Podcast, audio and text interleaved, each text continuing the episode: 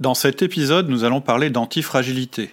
Je suis convaincu que c'est ce modèle mental qui nous permet d'aborder sereinement le nouveau monde, volatile et incertain.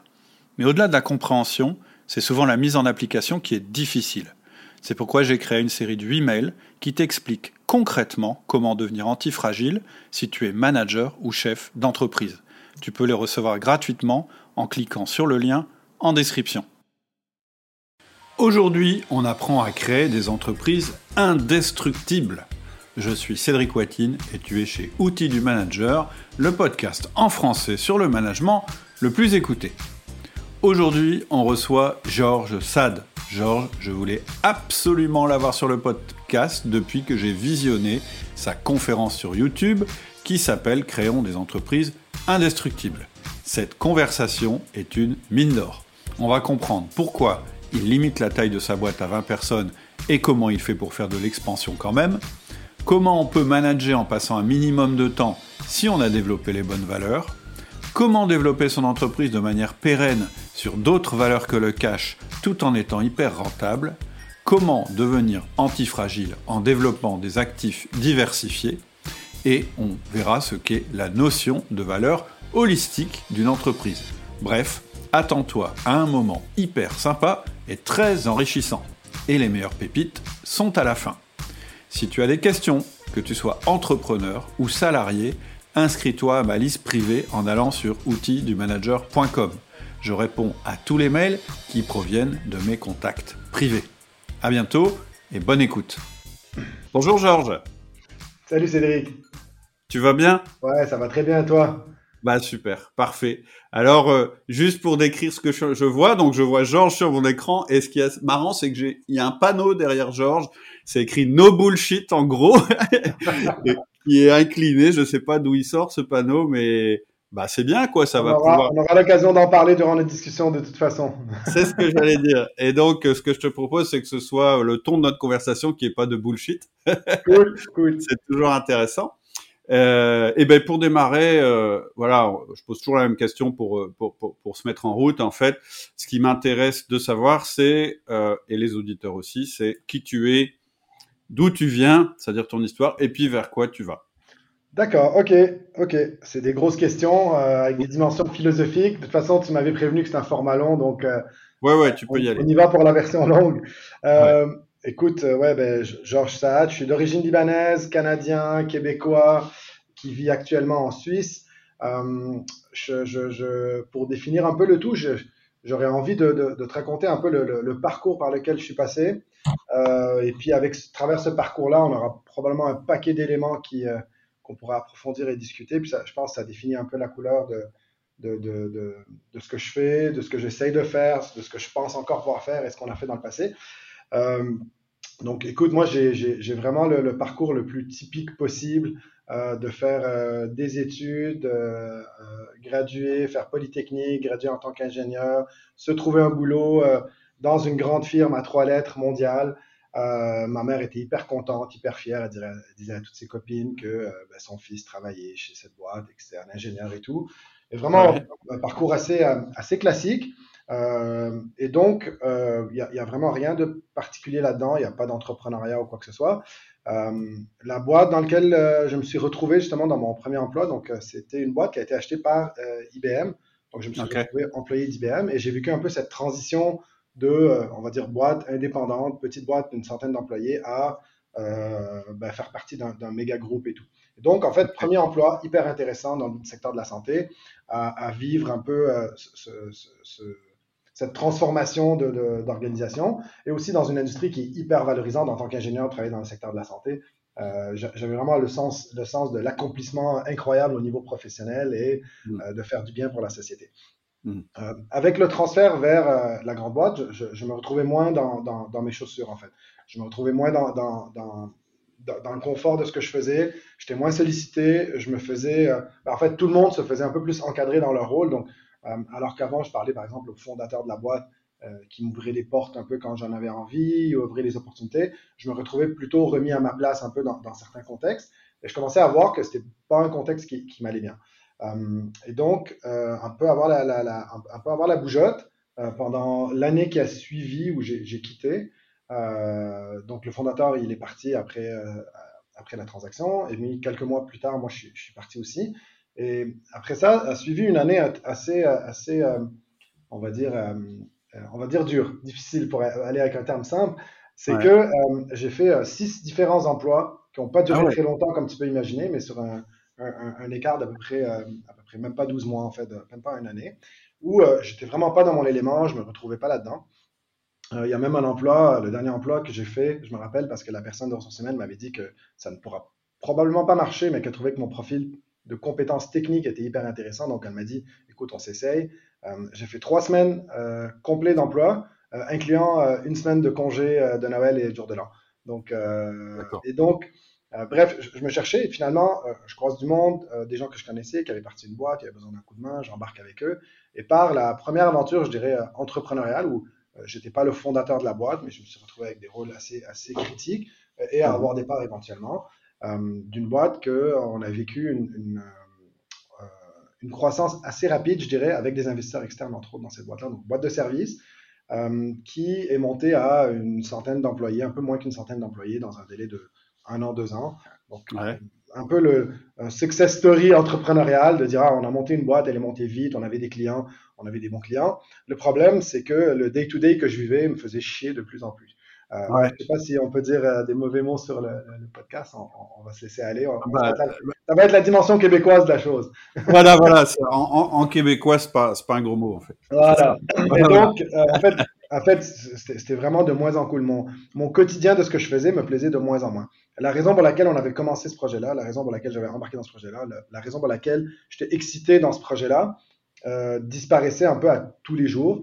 Euh, ce que je faisais, c'était beaucoup plus de RH, on gérait moins les clients, on gérait des crises. La culture d'entreprise, ben, on savait même pas c'était quoi vraiment, et donc c'était un peu du n'importe quoi. Et donc, par contre, on avait des méga noms de l'externe, il y avait une perspective assez, assez, assez intéressante, c'est qu'il y avait une, perspective de succès à ce qu'on faisait, euh, parce qu'on avait des méga clients et tout. Et puis au niveau financièrement, s'il faut en parler, ben, c'était pas, c'était pas, c'était pas incroyable.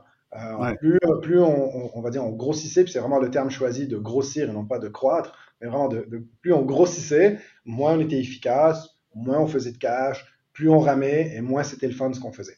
Euh, donc, vendu la, la, boîte, elle a, été, elle a été vendue. Donc, deux ans et demi plus tard, vécu toute cette croissance-là.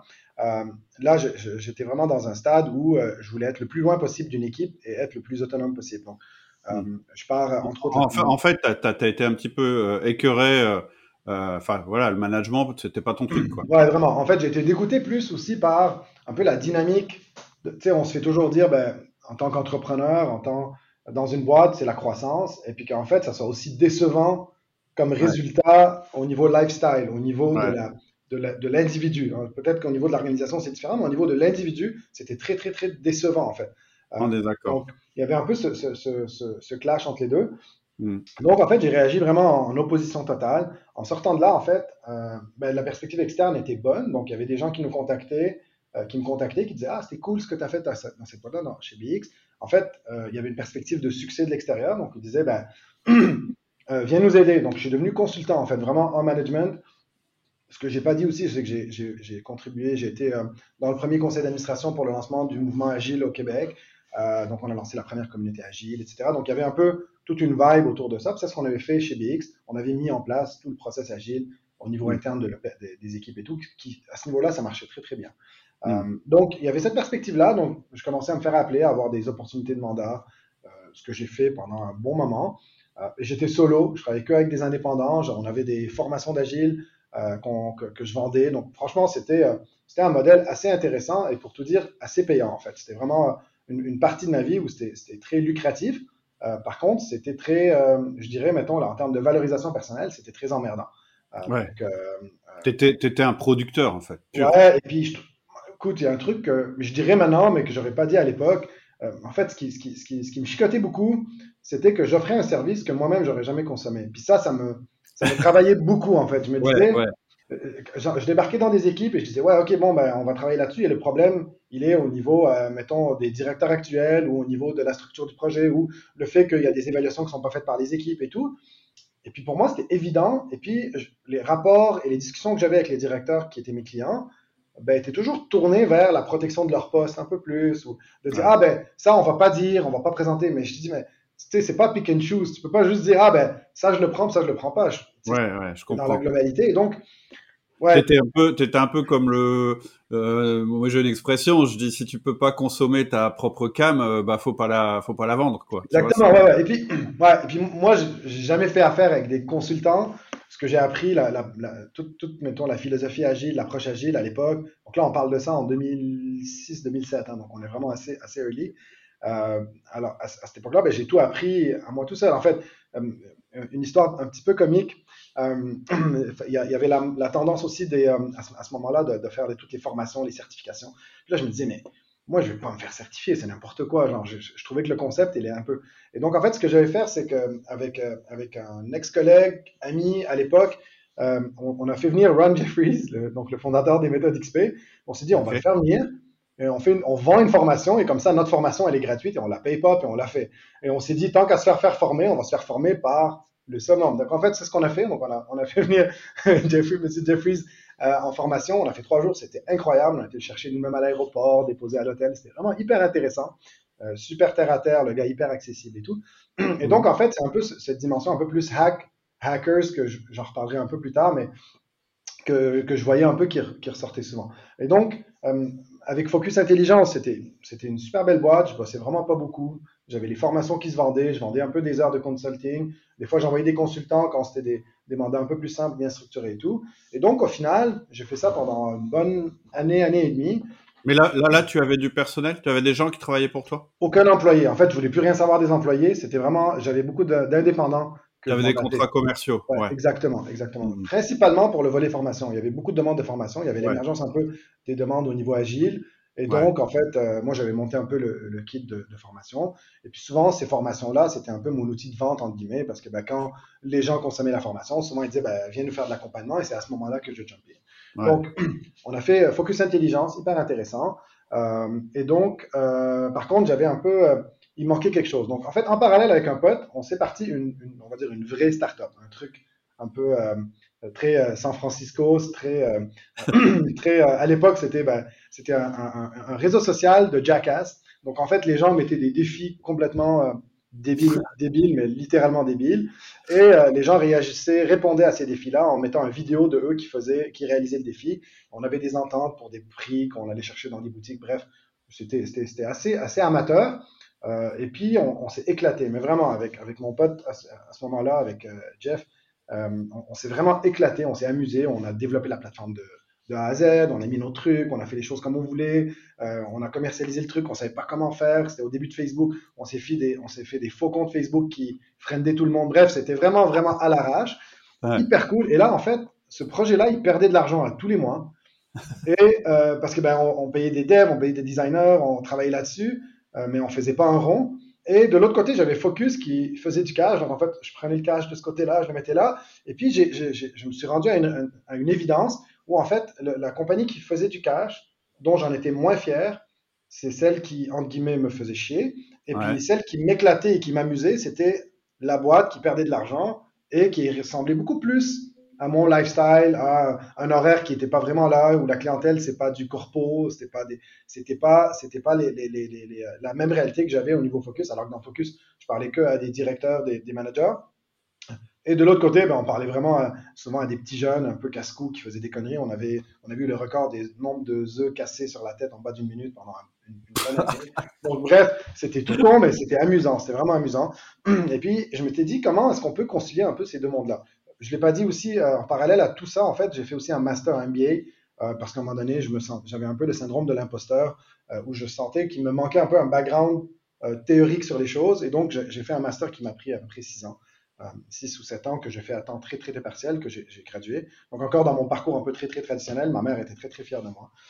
et donc, donc voilà. En fait, tu étais bon sur tous les plans, mais les différents plans communiquaient pas forcément bien entre eux, en fait. Ouais, je dirais, je dirais que j'avais un aspect. Euh, c'est, euh, comment je dirais ça? Je dirais qu'il y a un aspect un peu bipolaire dans la chose. En fait, il y avait une bipolarité envers le fait que le lifestyle un peu, euh, peu sérieux, plus funny, plus sportif, plus casse-cou, versus la dimension très corporate de notre métier, très formel, très sérieux.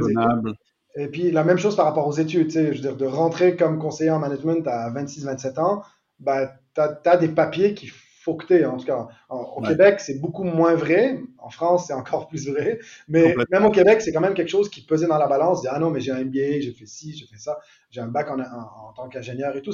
Ça comptait pour quelque chose. Donc en fait, bref, ouais, il y avait un peu cette, cette bipolarité, cette dichotomie qui existait entre les deux. Euh, mais, mais, bon, et puis là, cette réalisation-là, en fait, de dire, ben, il y a le truc qui m'amuse, mais qui perd de l'argent, il y a le truc qui m'emmerde, mais qui fait de l'argent. Je me rappelle à l'époque avec ma copine, on, venait d'acheter une maison, puis là, je me dis, ouais, mais il faut qu'on fasse quelque chose. Bref, il y, avait, il y avait un niveau de vie aussi qui augmentait, parce que ben là, évidemment, on, fait, on fait plus de pognon, ben, on en dépense un peu plus, on augmente un peu notre niveau de vie. Donc, c'est un peu un genre de, de, de, d'échelle un peu dangereuse. Ou, bref, on, s'en reparlera dans la dimension de l'antifragilité un peu plus tard. Euh, donc, euh, bref, il y, y a, ce danger-là, en fait, où on augmente un peu par rapport à, nos revenus. Mais, et je disais à l'époque, il faut que je trouve une solution pour combiner ces deux-là ou faire quelque chose, en tout cas, qui regroupe ces deux dimensions-là. Je ne savais pas trop comment. Euh, et donc, je rencontre un ex-employé qui est aujourd'hui ben, encore mon associé dans tous les projets, durant une soirée bien arrosée. Euh, et on discute, puis on dit Ah, c'était tellement cool chez BX quand on était très peu nombreux, on était une vingtaine d'employés, on faisait ci, c'était malade, donc on était un peu nostalgique de cette époque-là. Et puis mhm. Vincent, il me dit ben, Allez, on fait. Moi, j'ai un projet, Spectrum, on, fait un truc comme ça, t'embarques, on, on, fait un truc de malade. Euh, on a dit, j'ai dit, OK, bon, cool, oui, on fait. Euh, et puis, bon, ça a mijoté un, un, petit moment. Puis après ça, on a discuté de qu'est-ce que ça serait, cette nouvelle boîte-là, c'est quoi les particularités. Et puis là, évidemment, euh, j'avais beaucoup plus d'expérience et de confiance en moi que quand on est parti la première première boîte. Donc là, j'avais des idées beaucoup plus assises sur ce que je voulais que ça soit. Euh, Vincent partageait à fond toutes les idées. Il y en avait, en on, collait vraiment vraiment dans la vision par rapport à ça. Et euh, dans le fond, la vision, c'était très basé sur un mix de ce qu'on lisait dans les livres, ce qu'on voyait, ce que nous on était. C'est vraiment un melting pot de plein de choses. Et on s'est dit, ben, allez, on lance une boîte hyper boutique, hyper haut de gamme, donc avec des marges financières qui vont être intéressantes et qu'on ne dépasse jamais les 20 employés. On crée vraiment une boutique, mais vraiment, vraiment où on, on, va travailler qu'en mode agile, on va travailler qu'en mode à l'heure et on va aller chercher des clients qui veulent travailler avec nous. Euh, si tu veux, stratégiquement, en fait, on, s'est positionné dans un marché un peu abandonné. Donc, il y avait les très gros joueurs de développement euh, applicatif et web qui existaient. Donc, il y avait, mettons, des banques comme clients, des compagnies d'assurance et tout. Et tu avais les indépendants qui avaient des petits. Mais entre les deux, il n'y avait pas beaucoup de monde sérieux, alors qu'il y avait beaucoup de boîtes. Typiquement, nous, on disait, ben, les meilleurs clients qu'on avait, c'est ceux qui sont entre 50 et 250 employés. C'est vraiment des, des, boîtes, je dirais plus vers le 250, mais des boîtes de mid-market. On s'est dit, eux sont trop petits pour les gros joueurs et sont trop gros pour les petits joueurs. Et en fait, on va se positionner là-dessus. On se positionne en mode agile c'était, alors je sais pas si à l'époque le, bouquin était sorti, mais c'est un peu le, le concept de l'océan bleu. Exactement, ouais. ouais, ouais, Ça. Mais honnêtement, je, je, te dis ça, Cédric, c'est vraiment avec du recul, dans le sens qu'à l'époque, ouais, bien sûr, mais souvent, c'est autant de réflexion. En fait, en fait, ça nous rassure toujours de pouvoir rattacher ce qu'on a fait un peu au pif à, à des, à des, grands, des grands courants de pensée. Exactement. Et puis, écoute, honnêtement, euh, ce qui nous a drivé vraiment, le, je dirais, l'étincelle et la trame de fond qui nous a vraiment motivé dans Spectrum, c'était d'être la première boîte 100% agile en termes de service. C'était vraiment, vraiment cette dimension-là qui nous drivait. Euh, encore dans nos documents aujourd'hui, euh, c'est quelque chose qu'on met de l'avant. Et puis le fait de travailler que à l'heure, en fait. C'était vraiment ça qu'on, je dirais, en termes d'innovation à l'époque. Travailler que à l'heure, concrètement, ça veut dire tu n'as pas de contrat long terme avec ton client, et tu fais de la presta et lui il paye chaque heure que tu as travaillé pour lui. Exact. En fait, c'est heure travaillée, heure facturée. Donc, Et puis, euh, euh, souvent, ce qu'on fait, c'est que le projet, par exemple, on va l'évaluer, on va dire, OK, c'est 4000 heures de travail. Effectivement, nous, dans notre cas, nous, on ne signe pas de contrat non plus. Ce qu'on dit au client, c'est qu'on livre par itération et on facture par itération. Et puis, bah, si tu n'es pas content, tu peux t'en aller, il n'y a pas de souci. Sinon, à tout moment, il peut sortir. Exact. Donc, l'idée, c'est de toujours d'avoir un incitatif et une volonté de vouloir travailler ensemble. Ça, c'est le, un peu l'idée, l'idée en arrière, c'est de dire, ben, on va bâtir une boîte où les gens ont envie de travailler ensemble, où le prestataire et le client ont envie de travailler ensemble, plutôt que de dire que, ah, tu as un contrat, tu es obligé. Et puis, l'autre dimension, parce que je sais en France aussi, il y a ces deux modèles-là qui existent. Alors, nous, on était, on était en prestation de service, mais les employés travaillaient de nos bureaux à nous, donc on n'était pas chez le client. L'idée en arrière, c'était vraiment de bâtir une culture d'entreprise. Euh, donc, la vision, c'était ça. Donc, développement web, développement application mobile qui est venu par la suite. un peu de site web juste parce que ça n'est connecté ça. Donc, on, lance la boîte. Et puis, cette boîte-là, l'idée, c'était euh, aussi d'attirer des talents qu'on n'avait clairement pas les moyens de payer à ce moment-là.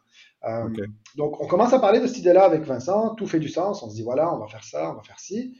Euh, et puis, on décide de faire une boîte qui arrête à 20 employés. Et puis, comment tu fais une croissance? Et là, je ne parle pas de grossir, mais vraiment une croissance dans une boîte qui arrête à 20 employés. C'est de la diversification. Donc, on s'est dit, ben, on va recruter des entrepreneurs ratés. On va recruter des développeurs qui sont essayés en tant qu'entrepreneurs de développer un produit et qui n'a pas marché.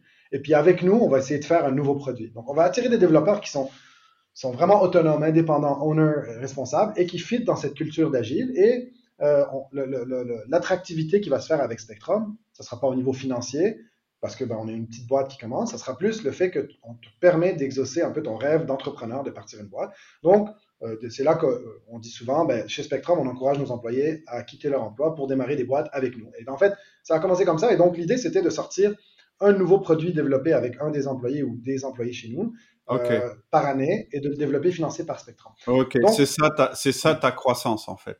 Exactement. Et en fait, c'est de créer plusieurs produits. Tu, tu, permets que je résume juste le concept? Ouais. Donc, tu as une entreprise, 20 employés max les gens que tu recrutes dans cette entreprise, c'est des gens qui ont un esprit entrepreneurial, mais ça s'est pas forcément bien passé pour eux. Mmh. Ils passent dans ta boîte. C'est un genre d'incubateur, mais de, personne, de quelqu'un, pas un incubateur d'entreprise.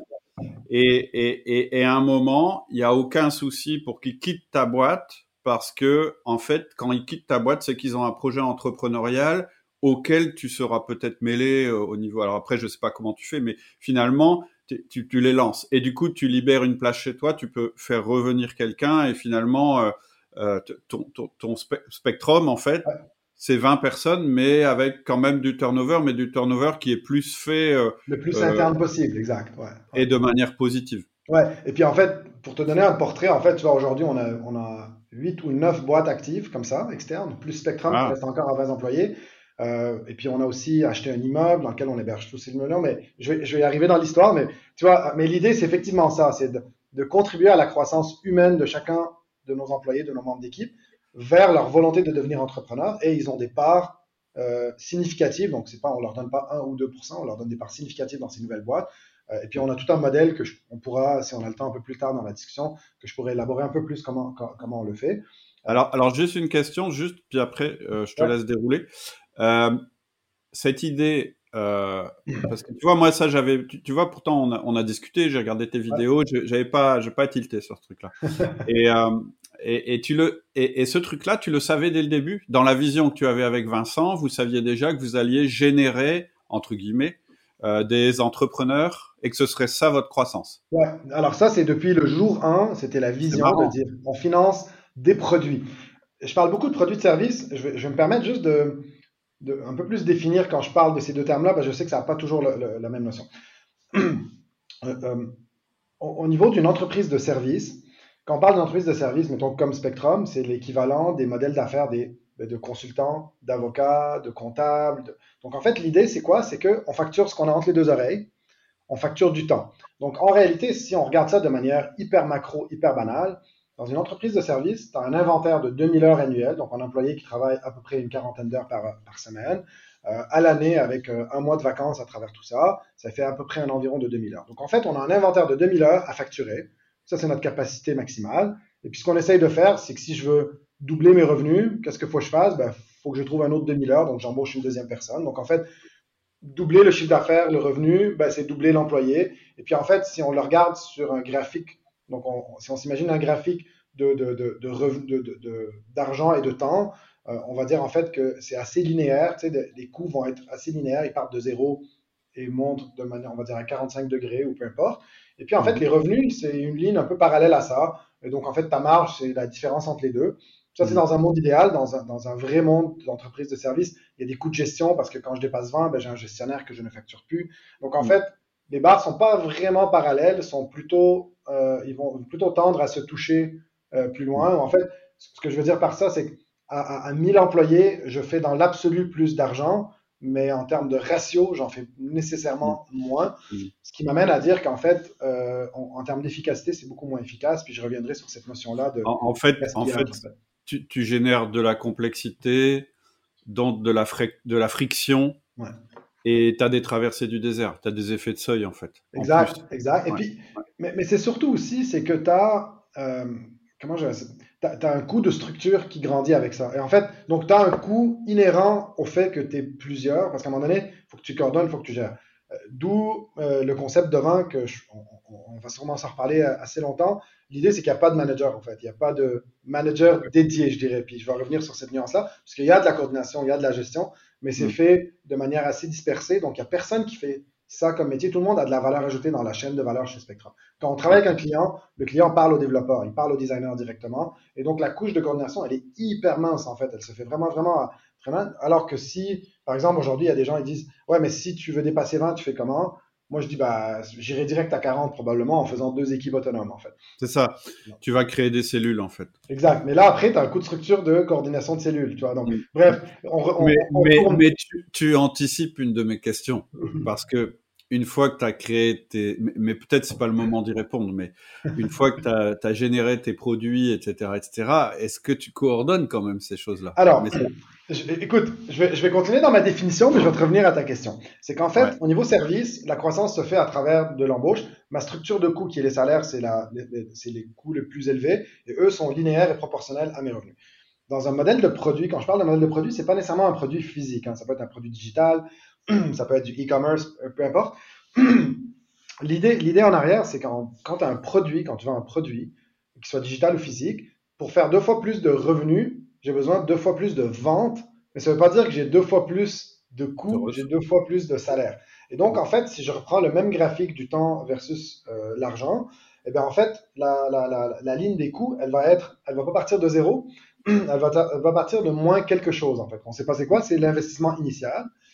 Euh, ça va monter. Puis à un moment donné, c'est, on va dire, c'est logarithmique en quelque sorte. À un moment donné, ça s'aplatit parce que si je veux produire 1000 euh, tasses supplémentaires, ben, le coût supplémentaire il est assez marginal par rapport à, ma, coût, mon coût de base. Donc ça va venir s'aplatir, alors que mes revenus, eux, sont vraiment linéaires, comme j'ai dit, au niveau service. Donc en fait, si on imagine ces courbes-là, c'est qu'à un moment donné, la marge, elle est tellement énorme parce que plus j'en produis, plus ma marge, elle est significative. Et donc, c'est un modèle assez, assez, assez différent. Donc la règle des vins, euh, euh, question d'avoir plein de questions, plein de gens outrés de, la règle du vin.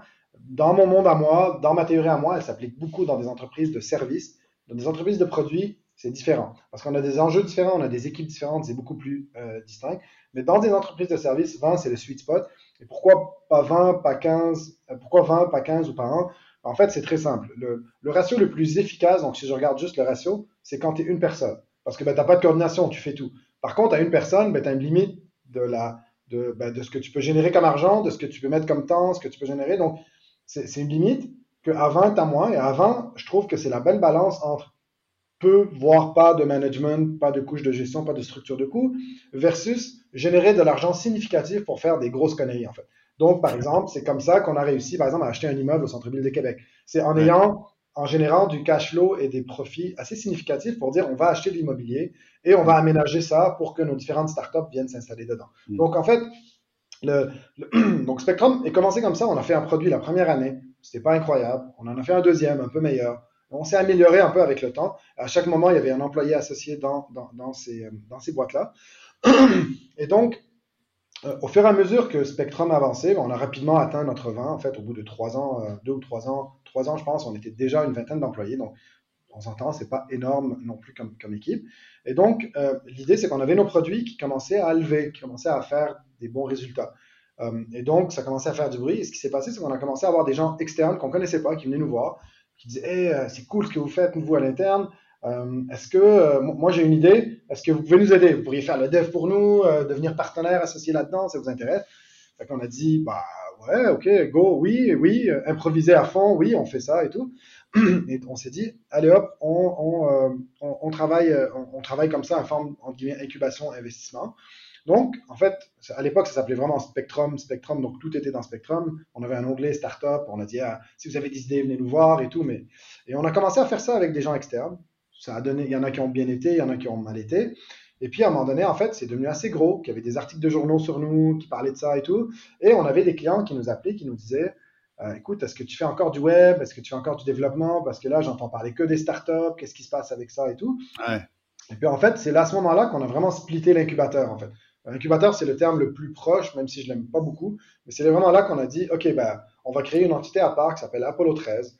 Euh, et donc, Apollo 13 va faire que l'incubation interne pour les employés et externes. Et on va dédier là-dedans des employés à ça, euh, alors que Spectrum va rester une business de service à part. Et puis, ce qui relie tout ça, ben, c'est les valeurs fondamentales qu'on a établies, dont le no bullshit que tu vois derrière moi. Donc, on a quatre que je pourrais, que je vais, je, vais t'en parler. Je considère vraiment c'est le fondament fondamental de la création d'entreprises indestructibles, vu que c'est en plus le titre euh, du podcast. Donc, euh, et puis en fait, notre incubateur, il est, il, est, il est, comme on dit au Québec, il est fucked up, il est vraiment étrange. Il n'est pas drivé par un fonds d'investissement, il est gratuit pour les startups. Il est vraiment focus sur la création d'entreprises indestructibles et euh, ce que nous on dit à l'interne, c'est de l'entrepreneur responsable que je vais pouvoir élaborer un peu plus tard, qui vient tout de Spectrum en fait. Donc, tout, comment on a créé Spectrum? Aucun investissement externe, bootstrap, financé par les, les services, valorisation des employés qu'on avait qui voulaient faire de l'entrepreneuriat, ben, on les aidait à faire ça. Et en fait, le fait qu'on a collé les valeurs à du lifestyle, à la, croissance de la personne qui travaillait chez Spectrum, a fait qu'on avait ce modèle-là hyper résilient, hyper euh, ben, antifragile et qui faisait aussi qu'on crée cette diversité. Donc, pour donner une image complète, aujourd'hui, euh, Spectrum, c'est toujours une vingtaine d'employés. euh, Apollo 13, c'est une asso, donc un, un, un, organisme à but non lucratif euh, qui a deux employés à temps plein dedans, plus une cinquantaine euh, d'experts et accompagnateurs. On accompagne à peu près une centaine de startups. Euh, il, y a, six ans, sept ans, on a acheté ben, le, le, fameux immeuble que je dis au centre-ville de Québec. On a aménagé un étage pour Spectrum et c'est tout ouvert avec un espace open space pour les startups coworking. Et puis l'année dernière, l'année passée, on a acheté l'immeuble voisin, en fait le local voisin de notre immeuble. On a défoncé le mur et en fait toutes les startups qui commençaient à avoir des teams, donc des employés, ben, au lieu de quitter, aller louer ailleurs, ben, là, on a fait un aménagement d'un espace où les entreprises euh, qui ont des équipes peuvent aller voir des bureaux fermés. Donc, c'est déjà tout rempli, tout plein. Et donc, en fait, on a un peu cette forme de diversité. Mettons, si je regarde au niveau, euh, au niveau purement business, ben, on a Spectrum, business de service, on a une asso euh, à but non lucratif, on a l'immeuble, donc au niveau immobilier, et on a aujourd'hui huit autres sociétés, soit avec des, des employés, soit avec des gens externes dans lesquels Spectrum est aussi actionnaire et investisseur qui roulent, qui sont dans des industries hyper différentes, hyper diversifiées.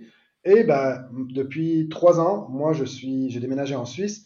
Euh, et pas nécessairement, euh, pas pour des raisons fiscales, mais je dirais pas nécessairement pour des raisons fiscales, on, ne se le cachera pas. Mais en fait, c'est principalement parce que ben, ma, je, suis marié à une Suisse et on a décidé d'élever les enfants euh, ici. Donc, retrouver, se retrouver en Suisse et de dire, ok, ben, ça va bien au Québec, on va continuer là-dessus. Et puis finalement, par la force des choses, après avoir fait la licence de parapente, d'avoir beaucoup trop de temps pour réfléchir, on s'est dit, euh, je me suis dit, ben, allez, on repart, on repart à un spectrum ici. Il y avait beaucoup trop de d'intérêt euh, pour le modèle, beaucoup de, et puis je, je, donc j'ai parti le projet ici avec avec Lucas ici, euh, avec qui on travaille euh, et qui, euh, dans le fond, c'est un, une inspiration. Donc, je fais attention, ça c'est le même nom, c'est pas un copy paste. Et puis, je veux vraiment pas que ça soit. Puis, j'ai parlé à des, on parle, je parle des fois à des, à des, à des potes qui sont entrepreneurs, puis ils disent ouais, mais tu pourrais juste ouvrir un bureau de vente avec le coût de la vie en Suisse versus Canada, ça pourrait marcher à fond et tout. Et puis effectivement, ah ouais. au niveau financier, ça serait incroyable. Mais on a, de par le respect des valeurs, on a décidé vraiment de monter une équipe ici. Donc le but, euh, là on est rendu 5 dans l'équipe, donc on est vraiment des employés. Le but c'est de monter une équipe et les clients qu'on dessert ici, ben, on les fait ici en Suisse. Donc le but c'est vraiment de s'inspirer avec euh, quelque chose de très différent qui est propre à l'écosystème dans lequel on est. Euh, ouais. Et Apollo 13 a aussi été créé parce que ben, y avait la demande qui est venue avec et tout. On en accompagne à peu près une dizaine par année ici, une centaine au Québec.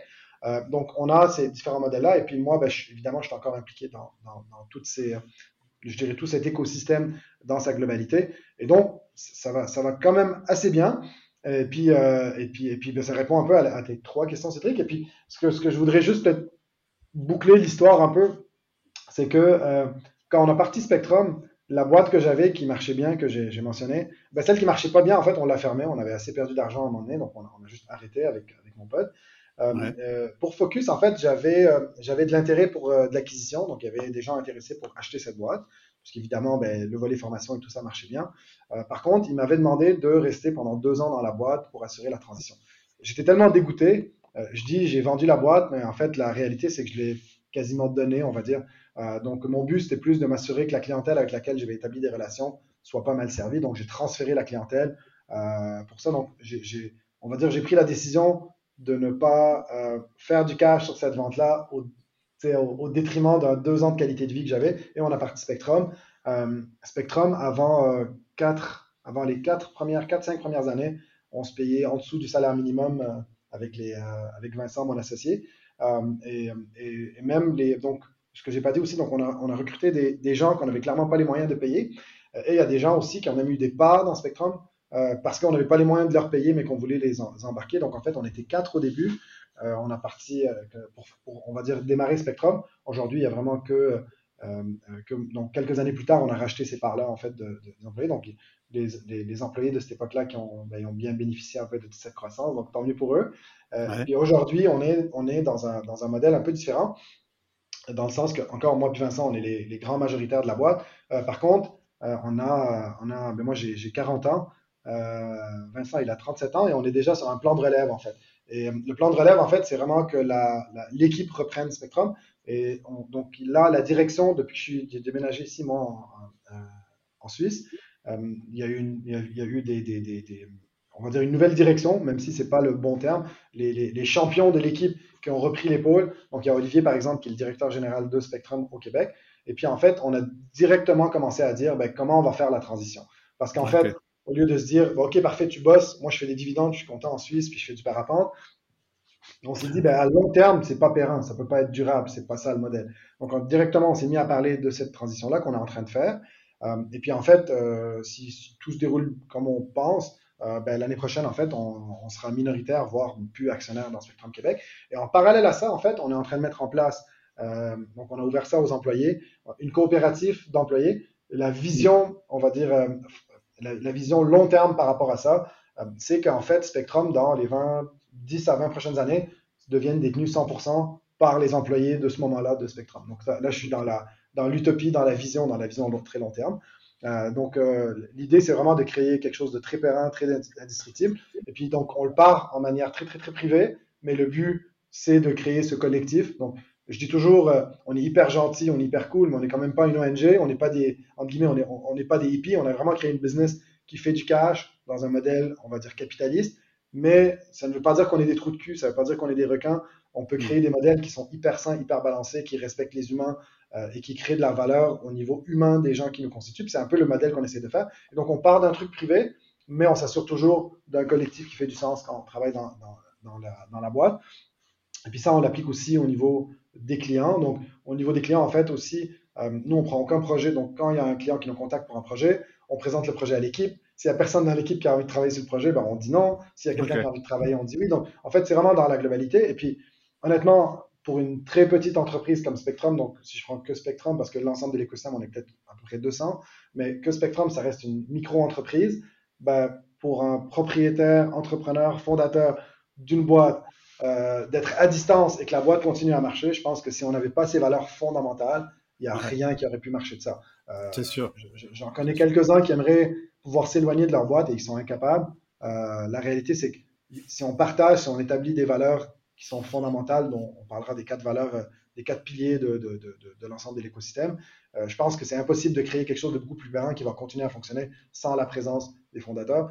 Et puis, ce que je me, je me permets, ben, il est offert aussi à tout le monde. Hein. On a des employés qui sont partis six mois en Thaïlande, vivre, travailler à distance et tout. Donc, c'est vraiment important de savoir que c'est pas le patron qui s'en va en Suisse et qui travaille à distance, mais vraiment l'ensemble des gens dans l'équipe qui peuvent en réalité le faire. Pour ceux qui ont envie de le faire, il y en a qui l'ont fait, il y en a qui l'ont pas fait. Donc, c'est vraiment important de savoir que c'est pas un privilège qui existe, mais vraiment plutôt une partie intégrante en fait des conditions de travail qui existent euh, euh, chez Spectrum. Donc, c'est comme la version longue que je réponds à, un paquet de questions. Euh, oui, oui, mais en même temps, bravo, bravo d'abord pour, pour l'exposer, c'est très logique et très clair. Ce qui m'intéresse moi après, parce que là on, on, a vu un petit peu la genèse euh, du truc, puis on voit vers quoi vous voulez aller. Euh, ce qui m'intéresse, tu vois, peut-être euh, justement quand tu parles de dire, bah moi je peux m'éloigner, je peux être ailleurs parce que j'ai créé une une culture forte, c'est aussi quelque chose que que je. En fait, il y a deux manières de diriger, en gros. Hein. Il y a une manière, tu es tout le temps là, tu regardes tout, tu fais tout, tu es omniprésent. C'est fatigant. C'est fatigant pour toi, c'est pas très valorisant pour tes employés. Euh, mais voilà, tu as, aussi la crainte et l'angoisse que ton, ta création t'échappe ou que les performances baissent. Donc, tu es en permanence euh, dans ton équipe pour un manager ou dans ta boîte pour un dirigeant.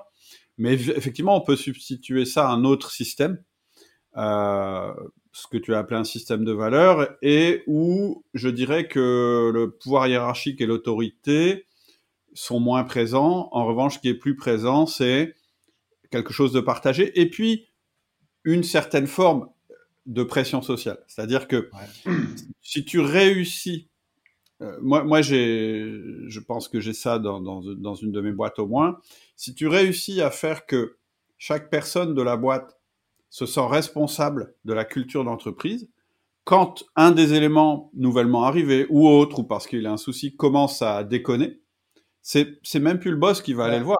C'est l'équipe qui va lui dire mais là tu fais quoi exactement euh? Parce qu'en fait finalement l'équipe si elle, se plaît dans cet environnement, dans cet écosystème que tu as créé, elle a pas envie que ça s'arrête. Exactement. Les ben gens ils sont chez toi parce qu'ils veulent être chez toi et, et du coup ils sentent que et finalement en réalité et, et, donc il y a ce concept-là. Et il y a un autre concept que tu as dit, dont je voudrais aussi parler, c'est que finalement, toi, tu crées euh, des assets, des actifs. Mhm. Euh, tu dis, ouais, un produit, par exemple, quand tu parles d'un produit, clairement, c'est un actif. C'est quoi un actif? C'est un truc sur lequel tu investis, qui génère euh, de la valeur et du bénéfice, et donc qui est quelque part... Euh, et, quand tu sens que dans ton entreprise, tu as deux actifs, une équipe qui fait de la presta et un produit, bah, tu les sépares parce que tu veux qu'ils développent leur valeur séparément, etc. Ce qui, et, plus tu as d'actifs, plus euh, ton entreprise est diversifiée et donc fragile, etc. Mais dire que, mais, mais, tu peux aussi dire que la culture c'est un actif du coup. Parce que voilà, c'est quelque chose, tu n'as plus besoin d'y mettre du charbon tous les jours. C'est quelque chose qui finalement s'auto. Euh, c'est autorégulé. Mais il y, y, a deux, deux trucs que j'ai envie de te dire, Cédric, par rapport à. Il y a une blague qu'on fait souvent chez Spectrum. Euh, qui, est, quelque chose de très positif, mais aussi qui a un volet très très négatif. Je, t'en parle. C'est la, on dit souvent Spectrum, c'est une secte. En fait, c'est que et, puis je pense que ça, on peut se le permettre parce qu'on est 20. Donc ça revient un peu euh, au volet de 20 employés, de, de, créer.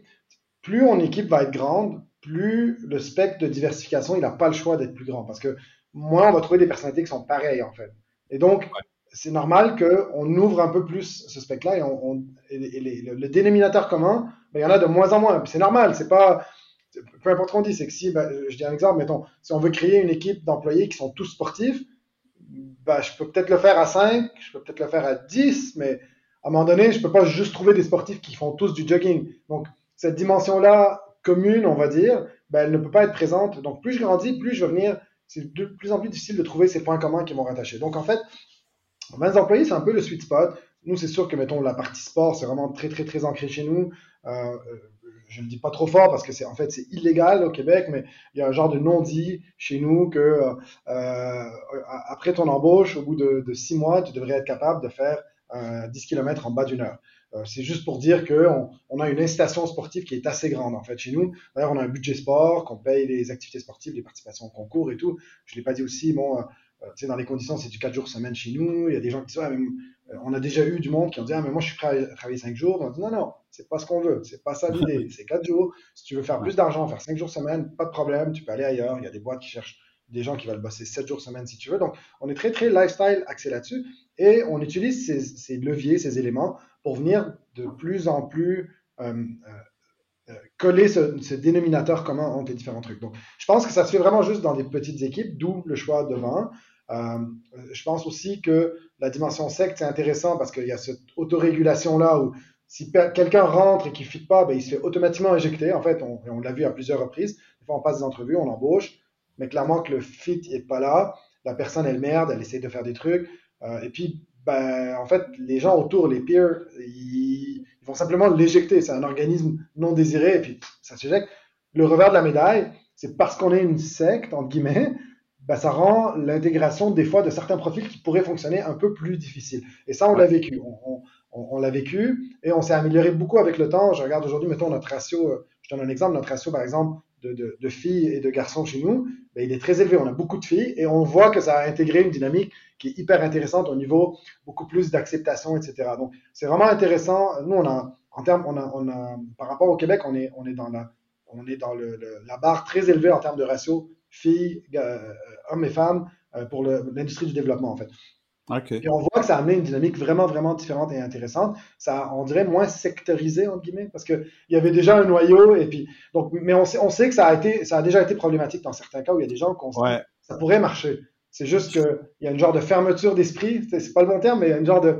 qui se Mais en même temps, ben, ça te protège, justement. C'est un, un, filet de protection. Donc, il y a un plus et un moins, puis je pense il y a, il y a, il y a une certaine. C'est un peu un slider. Hein. S'il est dans l'extrême de la secte, ça va vraiment mal. S'il est de l'autre côté, ben, tu n'as pas de valeur. Je pense que c'est de trouver ce juste milieu au milieu où on se dit, euh, quelque part, qui dit c'est assez fort pour éjecter ce qui est non désirable, mais pas trop fort pour ne pas avoir une ouverture d'esprit. Donc je pense que c'est quelque chose. Et puis, tu, mentionnes la partie service-produit. Euh, c'est vraiment intéressant parce qu'une des craintes qu'on avait, euh, je me rappelle dans les débuts, avec Vincent, il disait, mais tu sais, quand nos produits vont fonctionner, tout le monde va aller dans les produits. Je dis, mais pourquoi? Je dis, mais pourquoi, pourquoi tu dis ça? Il dit, mais tout le monde veut faire du produit. Je dis, ben, je pense pas. Je pense qu'il y a du monde qui se plaise au service. Moi, personnellement, je me vois beaucoup plus euh, euh, opérationnellement dans du service que dans du produit. Puis, je, ne vois pas pourquoi. Oui, c'est intéressant en termes de business, mais en fait, on a, on a, on a fini par dire, essayer de, de comprendre qu'est-ce qui fait qu'une personne reste dans le service, reste plus dans le produit. Et c'est pas compliqué. Aujourd'hui, on passe des entrevues des fois, puis on identifie que la personne, on la passe en entrevue pour Spectrum, puis on dit, ah, mais lui, il est vraiment produit à fond. Puis en fait, on est rendu, on dit, ah, ben, tu sais quoi, je vais te présenter deux startups, tu devrais passer des entrevues chez eux. Puis la culture Spectrum, tu l'as aimé, mais ton, ton ADN est plus produit. En fait, nous, comment on, l'a défini, en fait, c'est quand, quand tu es en service, tout, tout, toute industrie confondue à peu près, mais disons spécifiquement en tech, c'est qu'en fait, tu es quelqu'un, euh, nous on appelle ça du 80, un, 80%.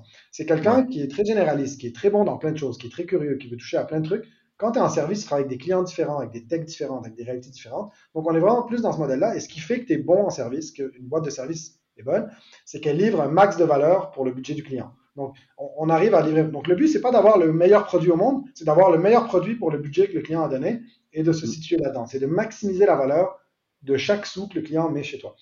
Mm. Donc, ce qu'on cherche, en fait, c'est des good enough, c'est des super bons des gens super bons qui vont choisir les bonnes priorités, reconnaître là où les besoins sont. Alors qu'en produit, en fait, on est vraiment dans un ADN complètement différent. C'est des développeurs de 100%. C'est des développeurs qui aiment la finition, qui aiment, entre guillemets, se faire chier avec le 20% pour faire un produit parfait. Parce qu'en produit, quand tu le sors et que c'est utilisé ou que c'est vendu, il faut que ça soit nickel. Ça ne peut pas être euh, à l'arrache parce que c'est pas le client qui paye, c'est toi le client et tu veux que ton produit soit top notch. Donc en fait, on se retrouve dans deux ADN de développeurs qui sont vraiment, vraiment différents des designers. C'est les développeurs qui vont travailler sur la même tech, tout le temps, raffiner, améliorer, optimiser, alors qu'en mode service, mais ben, on on lance un nouveau projet, on livre quelque chose, il fonctionne, on passe au prochain. Donc en fait, on s'est rendu compte que l'ADN du recrutement, il est différent et de penser qu'il y en a un qui est plus dominant sur l'autre, ça ne l'est pas. Par contre, ça n'empêche pas qu'on a beaucoup, beaucoup de migration d'un côté que dans l'autre, dans le sens où des fois, il y en a des gens en service qui disent Ouais, je suis un peu fatigué de ça, j'ai envie vraiment de m'attarder sur ça. Eh bien, hop, ils switchent. Donc, par exemple, notre ancien lead chez Spectrum est un lead chez Snipcard parce qu'il a switché dans cette boîte-là. Donc, ce qui est cool, c'est que tant qu'un un, employé qui serait pas heureux, qui chercherait autre chose, de toute façon, il va partir. Hein. Donc, euh, de toute façon, il va partir. Et tu as intérêt à ce qu'il parte euh, ben, L'intérêt, c'est qu'il parte pour une autre de nos boîtes, entre guillemets, dans le sens Oui, voilà, c'est ça. Tu as, créé un écosystème euh, qui aussi. ouais.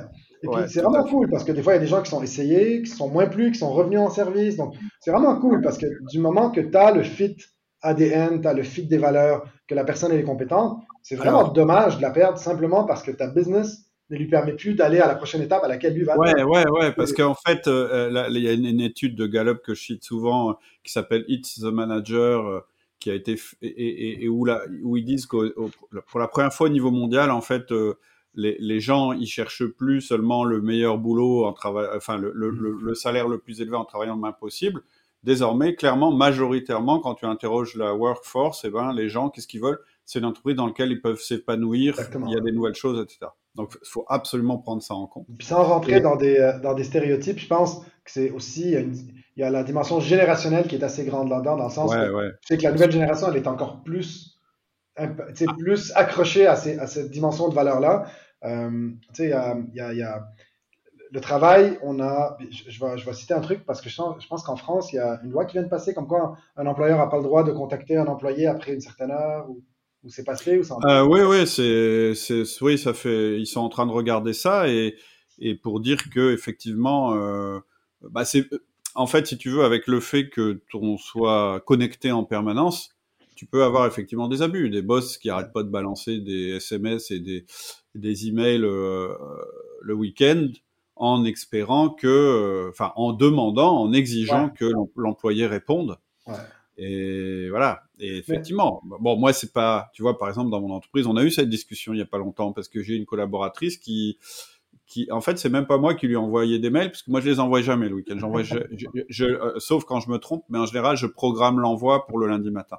Tu peux très bien faire ça avec Gmail. Et, et elle, en fait, c'était euh, c'était une autre personne de l'entreprise qui euh, arrêtait pas de discuter, essayer de discuter avec elle, de lui poser des questions le week-end, le week-end, le week-end, et elle répondait en se disant c'est mon job. Et, et je lui ai dit non, non. Ouais, c'est comme quand tu fermes la porte de ton bureau, tu fermes la porte de ton bureau. T'es pas là, et c'est aux gens de se débrouiller avec leur vie, et spécialement le week-end. Clairement, clairement. Ouais. Ben, tu vois, en fait, le, truc, c'est qu'on a, je pense que, mettons, si on retourne une génération en arrière, il y avait vraiment cette, la séparation travail et vie, elle était, elle était facile.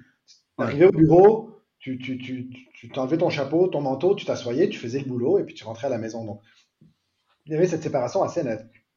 Je trouve qu'aujourd'hui, c'est quand même un peu marrant, entre guillemets, d'essayer de séparer, de reproduire un modèle de séparation, alors qu'en fait, c'est impossible, honnêtement. Même si on met les lois, même si on met les règles, c'est impossible. Si, tu veux rejoindre un employé, si tu veux mettre de la, entre guillemets, un employeur veut mettre de la pression à ce niveau-là hors heure de travaux, il y a plein de moyens de le faire. Donc, je pense pas. Mm. Et puis, dans le fond, je pense que l'idée la plus importante, c'est que de plus en plus, il faut que les valeurs personnelles adhèrent et soient cohérentes avec ceux de l'entreprise dans laquelle on travaille. C'est facile à dire, c'est très difficile à faire, mais je pense que plus on, on arrive à aligner ces valeurs-là et cette croissance personnelle, en fait, mm. on n'a plus besoin de se parler de séparation. Je pense que, je pense que, encore une fois, autant qu'on a dit qu'on peut essayer de convaincre quelqu'un de rester ou d'essayer justement de créer un environnement que s'il veut partir, on a, on a une option pour lui. Je pense que c'est la même chose par rapport à la séparation de la vie versus le travail. Je pense, on a l'option de dire, OK, on va essayer de tout séparer, puis il y en a plein qui le font, puis c'est correct. Il y en a plein pour qui le travail, c'est alimentaire. Euh, la passion est peut-être faire du triathlon en dehors du bureau, puis c'est ça qu'ils vont faire. Mais je pense que la majorité, puis on va tendre vers ça, ça, va être l'inverse. Ça va être plutôt dire, OK, je fais du triathlon. C'est quoi le travail et l'environnement de travail qui me permettrait de maximiser cette croissance personnelle-là? Donc et d'essayer d'aligner ces deux-là. Et puis si on arrive à faire ça, parce que nous, dans Spectrum, un peu le fondamental, c'est un peu ça. C'est de se dire, je donne un exemple. Je parlais de l'importance du sport, puis on a toujours encouragé le sport, mais vraiment à fond. On a toujours financé ça. Puis à un moment donné, on, a, ben, on est devenu 20. Donc à un moment donné, ben, pas tout le monde qui est aussi hardcore sur le sport que nous. Euh, mm. donc en fait, il y a des gens, par exemple, qui étaient plus en mode euh, faire du yoga, faire de la méditation. Euh, et, puis on s'est dit, OK, ben en fait, pourquoi ne pas élargir ce budget sport? Au lieu que ce soit sport, en fait, que ce soit simplement du bien-être. Et puis on englobe là-dedans l'ensemble des choses. De la même manière par rapport aux quatre jours semaine. Au début, on disait la cinquième journée, c'est de la journée de l'innovation. À un moment donné, il a commencé à avoir des papas dans, la dans, dans, les, dans l'équipe, des familles et tout. Là, on s'est dit, ah, mais tu sais quoi, en fait, cette cinquième journée, elle n'est pas pour l'innovation, elle est pour ton temps à toi. Si tu veux faire de l'innovation parce que bah, tu as du temps, puis tu as une idée de projet que tu veux faire, fine. Mais si tu veux passer du temps avec ta famille, bah, tu passes du temps avec ta famille. Et puis aujourd'hui, mm. c'est vraiment beaucoup plus défini comme ça. En fait, comment on arrive à l'aligner? Et puis, ce qui arrive souvent chez nous, par exemple, quand, on a des discussions avec, avec l'équipe et tout, bah, le, le fait d'avoir ce temps de plus disponible que ce soit parce que euh, tu veux partir en camping le vendredi plus tôt, avant que le trafic commence, tout ça, et eh ben en fait, c'est du, du luxe, entre guillemets. Mais c'est ce qui fait que les gens sont contents de travailler là où ils sont, alors qu'ils savent très bien qu'ils peuvent aller chercher un salaire plus significatif euh, ailleurs, surtout dans, dans, le monde de la tech. Mais l'idée, c'est vraiment plus de dire, ben, mon lifestyle, il fonctionne avec l'emploi que je fais, et puis il me permet de faire ma croissance personnelle que je vise. Et du moment qu'on fait ça, en fait, on élimine plein, plein, plein d'un paquet de problèmes de management, en fait. Mais vraiment, des fois, on dit, ah, mais comment adresser telle problématique? Mais ces problématiques-là, si on les élimine à la base, on n'a pas besoin de les adresser, ils n'existent pas, en fait. Tout à fait. et tu as besoin de moins de règles. Alors, moi, il y a un truc sur lequel euh, j'aimerais bien qu'on revienne parce qu'on l'a effleuré le sujet, mais il est hyper important.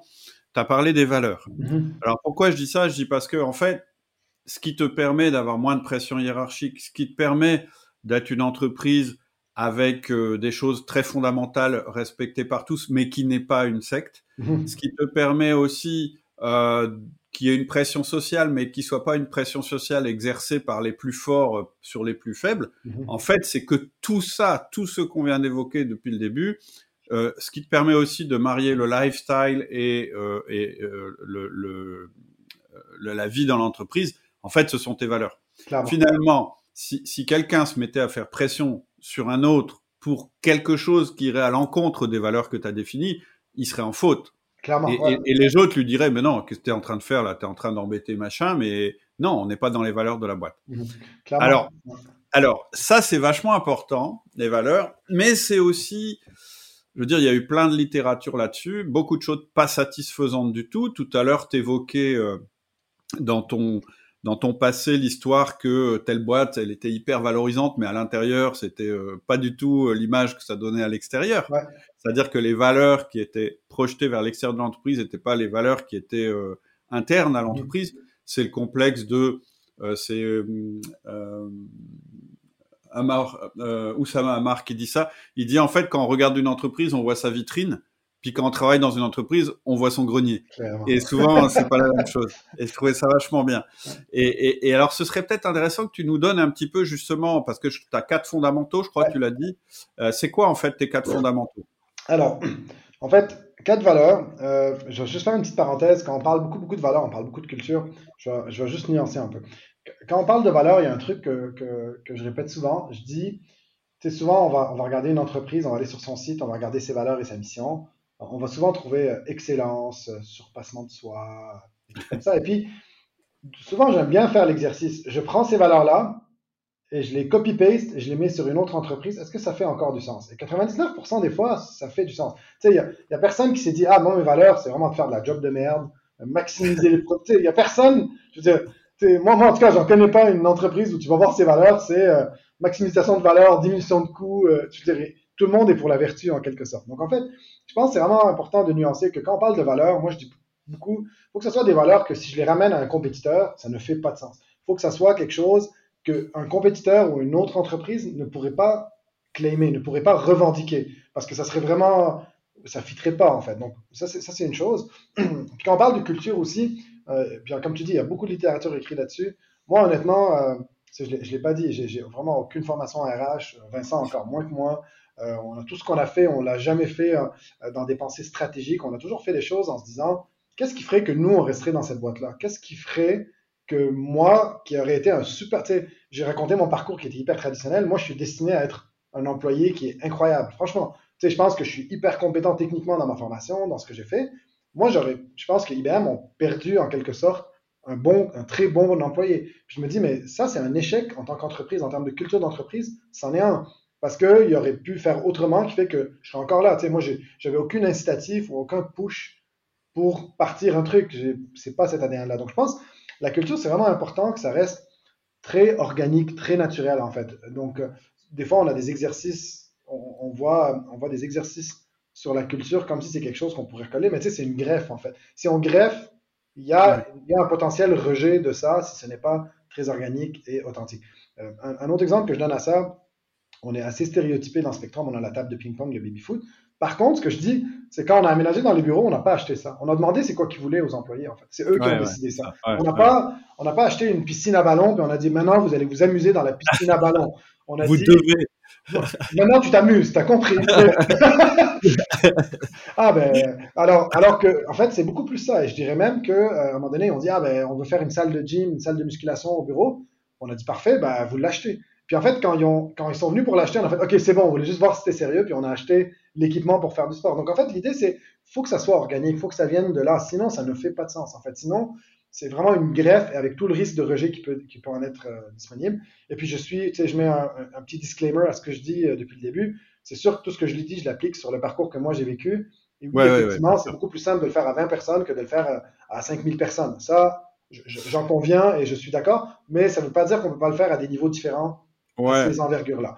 Mais, bah, bah, ouais, ouais, moi, moi j'ai un, une phrase que je dis souvent, c'est en fait la valeur, la, la, pardon, la culture, c'est la somme des comportements. Clairement.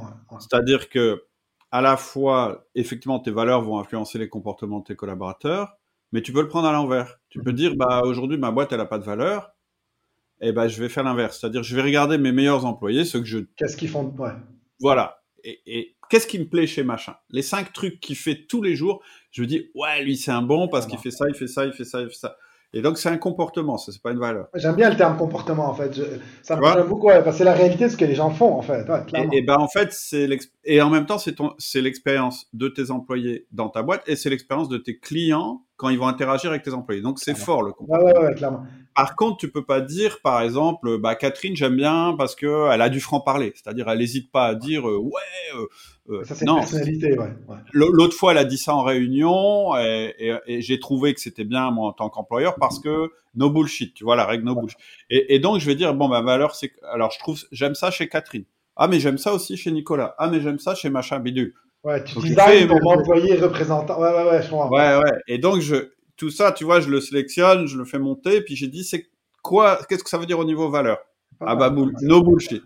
Mais ça, c'est un exercice ma valeur. Cédric, c'est vraiment cool en fait, c'est vraiment intéressant. Ouais. Ah oui, oui, c'est une des méthodes que je conseille en disant, allez, je trouve que c'est dur moi de, de, trouver les valeurs parce que c'est une abstraction une valeur. Par contre, d'observer les comportements, c'est plus facile. Clairement, non, c'est hyper intéressant. Ça, ça me fait penser un peu à la démarche de la personnalité de marque où tu sais, tu dis, si, si ta boîte était une personne, tu me la décris en fait, et puis on, ouais, c'est hyper intéressant. Exactement. Et après, donc une fois que tu as déterminé ce truc-là, no bullshit, qu'est-ce que ça veut dire? En tant que manager Là, je vais passer sur la case manager. Ok? Ça veut dire que un, tu vas recruter des gens en conformité avec cette valeur. Deux, tu vas évaluer les personnes chez toi en conformité avec cette valeur. Mhm. Trois, tu vas faire du feedback. Tous les feedbacks que tu vas faire à quelqu'un en disant là, tu pourrais t'améliorer. Il faut toujours que ce soit rattaché à la valeur. Mhm. Et là, tu peux grossir. Mhm. Parce que du coup, tu as défini le socle clairement, commun. clairement, c'est intéressant. Mais tu vois, il y, a un truc qu'on n'a pas parlé, que je, je, vais parler des valeurs, mais on va revenir, mais je, je te lance la perche. C'est qu'en fait, euh, tout ce que j'ai dit, euh, on fait souvent référence aux membres de l'équipe, aux employés. Euh, la réalité, c'est dans tout ce qu'on dit, en fait, on dit qu'il faut que ça touche l'ensemble de l'écosystème de la boîte, ce qui implique aussi les clients. C'est vraiment, vraiment pour nous hyper important. Puis je j'ouvre une, moyenne petite parenthèse avant de revenir sur les valeurs. En fait, si aujourd'hui, tu, tu, on dit c'est quoi le succès d'un projet? Comment on définit le succès d'un projet? Allons-y à la base en termes de management. Comment on définit le succès d'un projet? Aujourd'hui, si tu fais un sondage, les gens vont dire ah ben euh, ça dépend de l'équipe sur laquelle tu mets, ça dépend du projet, etc. Puis en fait, euh, si, je, si, je, me dessine une équation, il y a un paramètre que j'entends rarement, voire jamais quand on pose ces questions-là, que moi je pense qu'il est fondamental. En fait, et c'est vrai pour les services, le produit, on s'en fout, peu importe le type d'entreprise. En fait, le, succès d'un projet est en fonction de trois paramètres fondamentaux. Évidemment, l'équipe. Si je mets une équipe incompétente sur un projet, ben, elle va le louper. Si je mets une équipe qui a jamais vu le domaine sur un projet de domaine, ben, ça fait aucun sens. Donc ça, c'est une chose. Donc ça prend une bonne équipe pour le bon projet. Le deuxième, ben, c'est la nature du projet, évidemment. Donc si c'est un projet qu'on a déjà fait, ben, c'est plus simple la deuxième fois que tu le fais. Si tu n'as jamais fait, donc voilà. Et le troisième paramètre, ben, c'est le client, en fait. C'est vraiment le client, dans le sens que euh, le client, est-ce qu'il sait ce qu'il veut? Est-ce qu'il y a les moyens de payer les services qu'il est en train de payer? Tu sais, souvent, on voit, euh, moi j'ai des potes qui ont des boîtes aussi, des fois ils vendent, puis ils disent Ouais, mais là le client il n'est pas content, euh, il trouve que c'est cher. Ouais, mais peut-être que le problème à la base, c'est qu'il n'y avait pas les moyens de travailler avec cette boîte-là, et qu'en fait, il va juste être déçu parce que lui, il avait peut-être un budget de 200 000, mais que le projet c'est un projet de 500 000. Bah, c'est sûr qu'il va être déçu. Je veux dire, peu importe ce que tu fais. De la même manière aussi, est-ce que le client il est en, mode micromanagement, il est du genre à appeler le vendredi à 4 heures pour dire hey, j'ai un truc que j'ai pris pour lundi. Donc cette sélection de clients, elle en fait tout autant partie pour le succès du projet. Et en fait, tous les valeurs qu'on parle, bon, pour moi, c'est vraiment important aussi qu'ils définissent le, terme que tu as pris, comportement, j'aime beaucoup. C'est aussi que ce soit des comportements clients. Dans le sens que, au lieu de sauter sur la première occasion de vente, de dire ah il y a un client donc je, le prends, c'est de dire mais est-ce que c'est un client sur lequel? Et puis mettons dans, dans le cas de Spectrum sans, sans, sans, prétention on a quand même un, un, un très gros taux de succès, on n'a pas beaucoup d'échecs dans les projets qu'on a fait, mais c'est parce qu'on applique cette recette là en fait. Je dis souvent oui je, je pense fondamentalement qu'on est meilleur, la réalité c'est qu'on est probablement aussi bon qu'un paquet de boîtes. La différence c'est qu'on choisit les projets qu'on sait qu'on va botter des culs. Voilà, clair, on, on, choisit les projets qui ont un qui ont un bon taux de succès, qui ont, un bon une bonne chance de réussir parce que le client, il est, il est bon. Alors que si tu enlèves ce paramètre-là, bah, tu sais, c'est un tirage au sort, en fait. T'as aucune idée. Donc, euh, bah, tu vois, tu vois, en général, on dit à le 20-80, c'est-à-dire que tu as 20% des clients qui vont générer 80% de la satisfaction du chiffre d'affaires, etc. Mais pourquoi? Pourquoi garder le 20 Ouais. ouais T'as qu'à faire 100 avec les 20 et puis ça va marcher, quoi. Et puis, je, je, suis tout à fait d'accord avec toi. Surtout, surtout, alors, surtout dans le conseil. Clairement, en service, c'est encore plus vrai. En, service, ouais. C'est-à-dire qu'en fait, euh, tu crées des équipes. En fait, tu c'est comme si tu recrutais des gens. C'est que relationnel, c'est hyper relationnel, ouais, ouais, clairement. Et, c'est la force de pouvoir dire non, quoi. Et d'être polarisant. On appelle ça être polarisant. Les clients qui croient pas, qui, qui sont pas dans ma culture, qui, qui adhèrent pas, j'en veux pas en fait. Ouais, clairement, Ils vont trouver quelqu'un, c'est pas, pas Je sais pas si on a eu le temps d'en parler, euh, Cédric, dans nos échanges avant, avant le, podcast, mais je t'ai déjà parlé du facteur de tétage que nous on met pour nos clients. Donc, non, euh, c'est quoi? Alors je t'explique. Euh, juste pour traduire le québécois, donc tétage, c'est c'est quand on suce sur quelque chose. En fait, au québécois, quand on dit quelqu'un est têteux, c'est quelqu'un qui est pinailleux, en fait, quelqu'un qui pinaille, quelqu'un qui, tu vois, il, est un peu Hein, il fait de l'enculage de mouches. Donc, en fait, nous, ce qu'on fait quand on rencontre un client, puis euh, finalement, on décide qu'on travaille ensemble et tout, on fait une évaluation du projet. Donc, en fait, quand on fait une évaluation du projet, on, met, on associe toujours à ça un facteur de tétage de client, en fait, et qu'on partage au client. Donc, en fait, quand on rencontre le client, on lui dit, parfait, regarde, j'ai évalué ton projet, euh, donc c'est 2000 heures de travail, fine. Et puis, en passant, tout est évalué en termes de journée idéale. Et puis, ces journées idéales, toi, avec ton facteur de tétage, ben, tu es vraiment chiant, je pense que tu sais pas trop ce que tu veux et tu vas être difficile. Et donc, ta journée idéale, au lieu qu'elle soit 8, qui est la journée normale, ben, je l'ai mis à 12. Donc, en fait, je viens d'augmenter mon facteur de 12 et je viens tout multiplier par 12 plutôt que par 8 pour me donner, à partir de la journée, le transfert vers les heures. Ou au contraire, tu es vraiment cool, tu as l'air vraiment de connaître tes trucs, les documents que tu nous as envoyés sont sharp, tu es vraiment hyper prêt, et ben, ton facteur de tétage, il est beaucoup plus bas. Et donc, en fait, je pense que même, on va faire plus vite que les 8 heures, on va le faire en 6 heures. Et c'est un facteur qui varie entre, justement, entre environ 6 à 15. Je dirais le pire qu'on a vu, c'est du 18. Et donc, mais ce facteur-là, en fait, c'est pas pour insulter le client, c'est vraiment par transparence de lui dire, écoute, je pense que tu sais pas ce que tu veux. Tu peux te préparer et puis revenir nous voir si tu veux. Mais si tu veux aller avec nous, sois prêt au fait que je te dis que ça va probablement te coûter plus cher que qu'est-ce que tu penses. Et puis voilà le budget qu'on pense. Et après, ben, comme j'ai dit, on, travaille à l'heure. Donc en fait, une autre hyper, un truc hyper intéressant quand tu travailles à l'heure, c'est tu n'as aucun incitatif de underbid, en fait. Tu n'as aucun incitatif de sous-évaluer le projet parce que de toute façon, il va payer les heures. Donc, tu es, beaucoup mieux d'évaluer le plus juste possible, le plus, le plus confortable possible. Et puis de rentrer dedans. Et puis, donc, c'est vraiment intéressant parce que ça fait partie un peu de notre filtre de sélection sur les clients quand on leur dit, ben, tu es chiant ou tu sais pas ce que tu veux ou, ou voilà, c'est comment on va travailler. Mais c'est vraiment du relationnel. Hein. C'est j'explique, c'est pas une insulte, c'est au contraire, c'est hyper constructif comme argument. Et puis ça, mm. ça fait partie un peu de la sélection de ces clients-là. Et c'est pour ça aussi, honnêtement, tu sais, ça, Spectrum, ça fait 14 ans maintenant. Bah, on a des clients que ça fait 14 ans qu'on travaille avec eux aussi. Parce mm. qu'à un moment donné, ben, la relation, elle est, tu sais, il y, y, a une forme de relation où les gens, euh, c'est plus que un client avec qui tu travailles. Et puis, vu qu'on livre de la valeur, puis dans une relation de travail, de toute façon, il y a toujours des hauts. il y a des moments qui vont arriver difficiles, mais c'est comment tu adresses ces moments difficiles qui fait que tu restes avec un client ou pas. C'est sûr hmm. que si tous tes clients débarquent, ben, ça envoie un signal aussi de, ce que, de, ce que, de ta relation avec les clients. Et, puis, tu as euh, la courbe d'apprentissage que, que, tu as euh, avec un employé, tu peux l'avoir aussi avec un client. et puis, tu sais, tu as l'histoire de l'effet Lindy là, de Nassim Taleb. C'est plus une relation est ancienne, plus elle a des chances de continuer dans, dans, dans le futur. Exactement. C'est cohérent avec ça. écoute, alors, pour revenir à ta question des valeurs.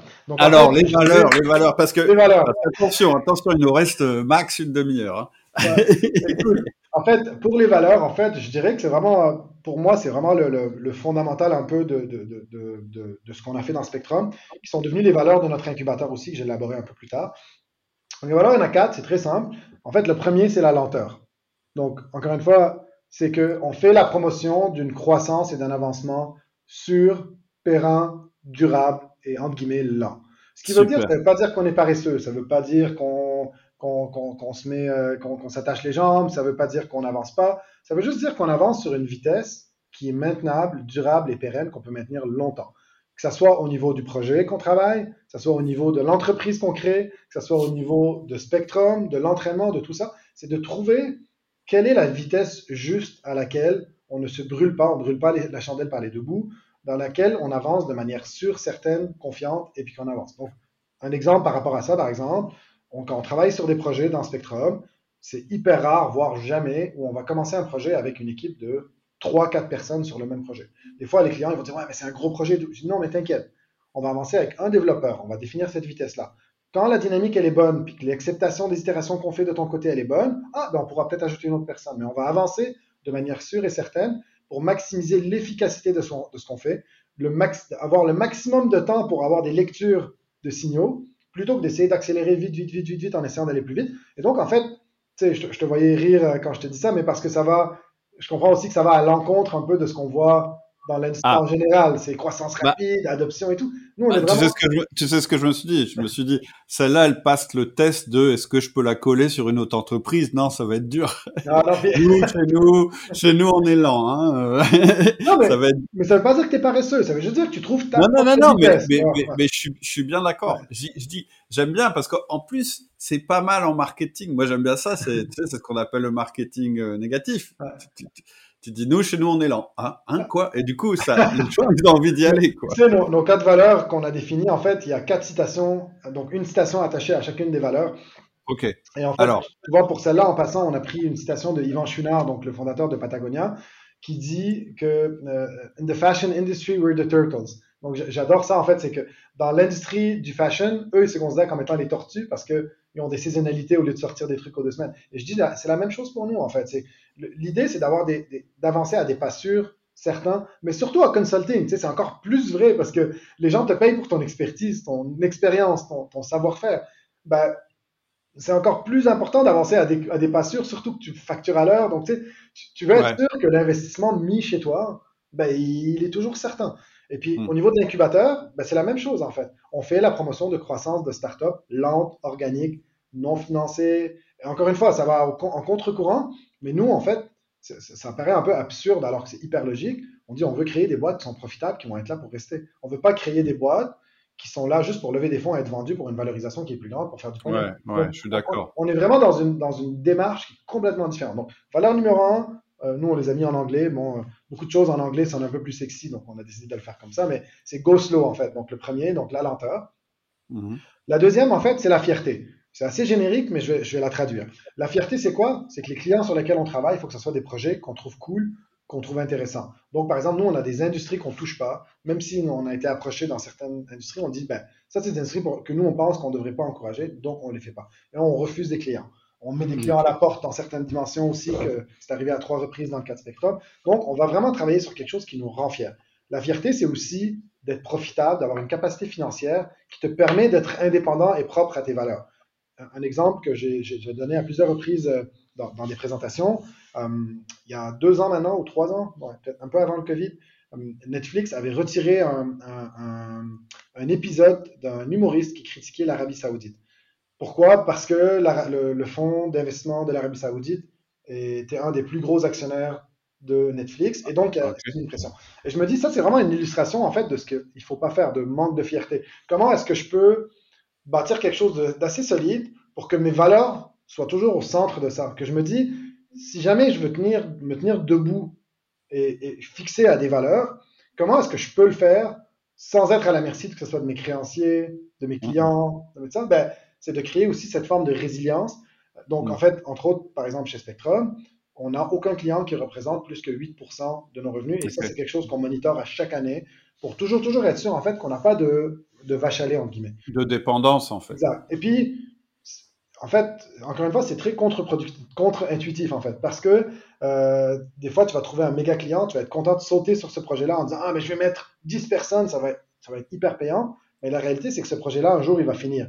Et puis, c'est vrai aussi pour les produits. Donc, on essaye d'avoir cette résilience pour avoir cette forme de fierté-là, d'avoir cette, cette indépendance un peu là, et qui permet aussi de, à tout moment pour nous, de dire, OK, ben, ce client-là, ça ne marche pas, parfait. On s'arrange pour s'en séparer, on s'arrange pour le remercier. Ce, ce, ce, euh, ce projet-là, en fait, il est critique, on fait ci, ben, ça nous permet toujours d'être indépendant. Au niveau financier, c'est la même chose. Donc, le, volet fierté, c'est d'avoir des, des projets duquel on est fier, mais aussi d'avoir une business qui est assez profitable et assez indépendante et en santé financière pour être capable de se dire non, merci, je ne prends pas le projet. Euh, nous, on dit, euh, chez Spectrum, on a une règle, c'est toujours euh, entre 4 à 6 mois de runway. Donc, en fait, on dit toujours aux employés, on a entre 4 à 6 mois de liquidité. donc, si on n'a pas de projet, ne vous inquiétez pas, on est 4-6 mois, tout le monde est payé.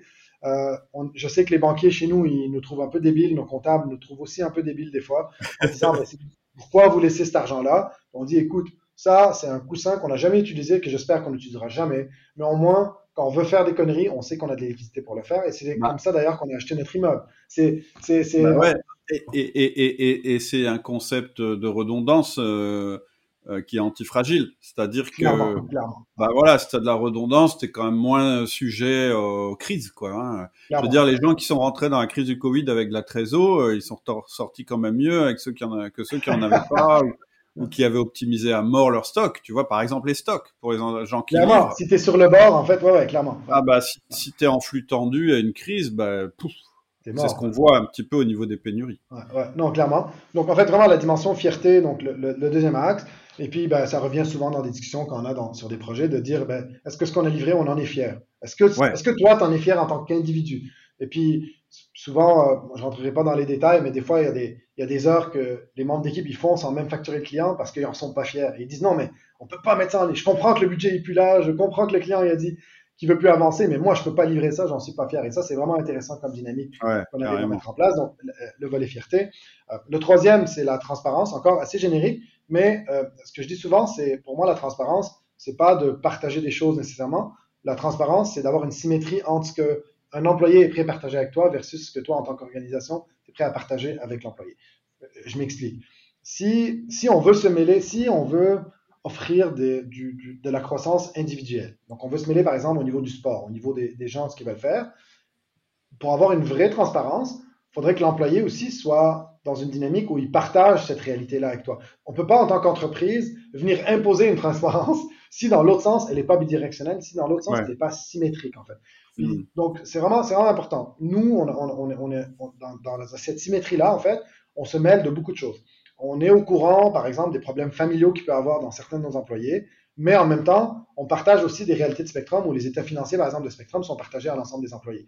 Les soumissions qu'on envoie à nos clients, les employés peuvent les voir. Il y a, tout le monde sait c'est quoi les budgets sur lesquels ils travaillent, c'est quoi les heures sur lesquelles ils travaillent. Euh, l'actionnariat est ouvert pour tout le monde qui veut devenir actionnaire dans Spectrum. Donc en fait, on a essayé d'ouvrir ça parce que ce qu'on s'est dit, c'est ben, ce que je te disais un peu plus tôt, Cédric, c'est qu'on est une secte entre guillemets. Donc on se dit, ben, on essaye de dire, ben, écoute, qu'est-ce qu'on ferait, qu'est-ce ferait dans, la, dans la plus grande proximité qu'on peut avoir avec cette relation-là, c'est de tout ouvrir, mais en même temps aussi, on est très à l'écoute et on considère beaucoup une réalité qu'un individu peut avoir. Donc, ça veut dire que euh, les enfants sont malades, ben fine, ne viens pas travailler, puis tu n'as même pas besoin de me le dire. Fais juste écrire à ton client, gère ton client, dis-lui que ce journée-là, tu n'es pas disponible et tu t'occupes de tes trucs. J'accepte ça parce que l'employé a été prêt à partager cette intimité-là, de la même manière que nous, en tant qu'organisation, on était prêt à partager aussi une forme d'intimité personnelle qui existe. Donc, c'est vraiment important. Je, dis, il y, a, des, euh, j'ai déjà eu des discussions où les gens disent ouais, mais euh, est-ce que tu partages les salaires? Est-ce que tu fais ci? Je dis, en fait, on s'en fout.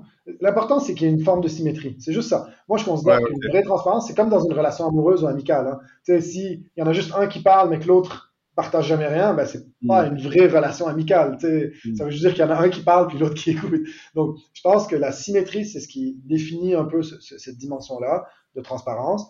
Euh, et la raison pour laquelle je la mets, je la mets au centre, en termes de valeur, c'est que je considère qu'aujourd'hui, surtout dans, dans, dans, notre, on va dire dans notre écosystème, nos employés sont tous des professionnels. Ben, les professionnels, c'est par définition, utilisent ce qu'ils ont entre les deux oreilles, ça veut dire qu'ils sont intelligents. Mais pourquoi ne pas tout partager s'ils sont intelligents? Si je suis prêt à cacher certaines informations, c'est peut-être parce que je les considère pas assez intelligents. Mais peut-être qu'en fait, ils ne devraient pas travailler dans la boîte, entre guillemets. Je, je pousse à l'extrême, mais je me dis, on devrait être capable de tout partager du, du moins quand l'ensemble de ton, de ton workforce, l'ensemble de ta équipe, c'est des professionnels. Si tu les payes parce, pour la résolution de problèmes, ben j'aimerais vraiment partager tous les problèmes que j'ai pour essayer de régler tous les problèmes que je peux régler avec leur contribution. Donc, c'est vraiment important. Puis la quatrième, qui pour moi est un peu le, je dirais, le, le, fondamental, un peu si on veut changer le monde, en guillemets, et on veut créer des entreprises industrielles meilleures, c'est l'empathie et l'humanité. Donc, donc, nous, euh, c'est assez simple. Euh, donc, le, l'idée derrière, c'est du moment qu'on a une décision à prendre et qu'elle a un impact sur un ou des individus, et individus, je parle employés, mais je parle aussi euh, des clients, ben, on va toujours, toujours privilégier la décision vers la partie empathique et humaine plutôt que la partie business, en autant que ça ne compromette pas la survie de la business. Donc, ce que je veux dire, c'est que si on prend une décision qui va vers l'empathie ou la, la, partie humaine, mais qu'elle fait qu'on fera moins d'argent sur un projet ou qu'elle fera qu'à la fin de l'année, on fera moins de profit, on va toujours tendre vers ça. En autant que la business, elle, elle soit pas en compromis. Ça se traduit hmm. par un paquet de décisions euh, à tous les jours.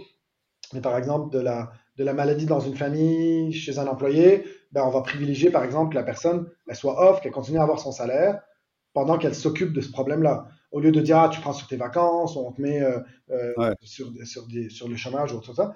Puis la réalité, c'est que payer un salaire dans le vide pendant quelques mois, ben, ça change, tu sais, la business, ça fera moins de cash à la fin de l'année, mais on fermera pas la porte demain. Donc, encore une fois, si je reviens à la dimension de fierté, ça nous permet d'avoir cette empathie-là, ça nous permet de se connecter là-dessus. Et je pense que si on remet au centre de ce qu'on fait cette, cette, empathie et cette humanité, je pense qu'on crée des entreprises qui sont beaucoup plus indestructibles parce qu'en fait, en temps dur, les gens vont être là pour. La loyauté, oui, elle est là. Donc... Mais oui, mais oui. Quand, quand, quand, quand, quand tu as reçu ça de ton entreprise, tu es prêt à te battre pour ton entreprise. Parce que, et, et, et ça reboucle aussi avec ton, ton, ton, ta valeur de go slow. C'est-à-dire, oui, là, il est en difficulté, il est malade, il va pas être productif. Donc, l'entreprise à court terme, probablement, elle va perdre un petit peu par rapport à ce qu'elle aurait gagné mais tu vas la récupérer 20 Exactement. fois. Le long terme, il est toujours là. Bien sûr, bien sûr. écoute, ça, revient aussi à une dimension que je, je, reproche beaucoup et que je trouve un peu problématique en ce moment dans nos réflexions, c'est que je trouve qu'il y a beaucoup de business avec des réflexions très très court terme en fait. je oui. moi, moi, je suis un grand fan des cathédrales entre guillemets. Je, je pense qu'on devrait bâtir des cathédrales et arrêter de bâtir des, des bâtiments et des maisons en carton qui feront, euh, qui dans 50, 100 ans, ils seront jamais là encore parce que on a, on a maximisé les matériaux qu'on utilisait pour utiliser le minimum nécessaire, pour passer les critères de construction et tout. Mais je pense qu'en entreprise, on devrait faire ça aussi, en fait. Tu sais, moi, je suis, je suis le plus gros fan des entreprises familiales, multigénérationnelles. Je me dis, c'est des business qui ont toujours été, si on retourne en arrière, je me dis, c'est des entreprises qui étaient hyper intégrées et, impliquées dans le tissu local. Tu sais, ils sponsorisaient les terrains de foot du coin. alors qu'aujourd'hui, des entreprises, ils ont centralisé leur, leur portfolio de communautaire et ils prennent des initiatives qui sont beaucoup plus larges. Ah ben non, on va pas mettre dans le terrain de foot. Alors qu'à l'époque, on s'impliquait dans ce tissu hyper local, hyper intégré. Et puis ces entreprises-là sont encore là. Hein. bah, bah, tu, tu, je sais pas si tu as lu le livre de Simon Sinek qui s'appelle The Infinite Game. Ouais, non, j'ai pas lu. Bon, le livre, enfin moi j'ai pas adoré le livre, mais le concept il, il est intéressant. Il dit qu'en fait euh, euh on, on, a trop tendance à comparer euh, une entreprise euh, ou la vie d'un pays, ou X, Y, Z, en disant on est dans un jeu, on est dans you are in the game, c'est-à-dire avec une fin.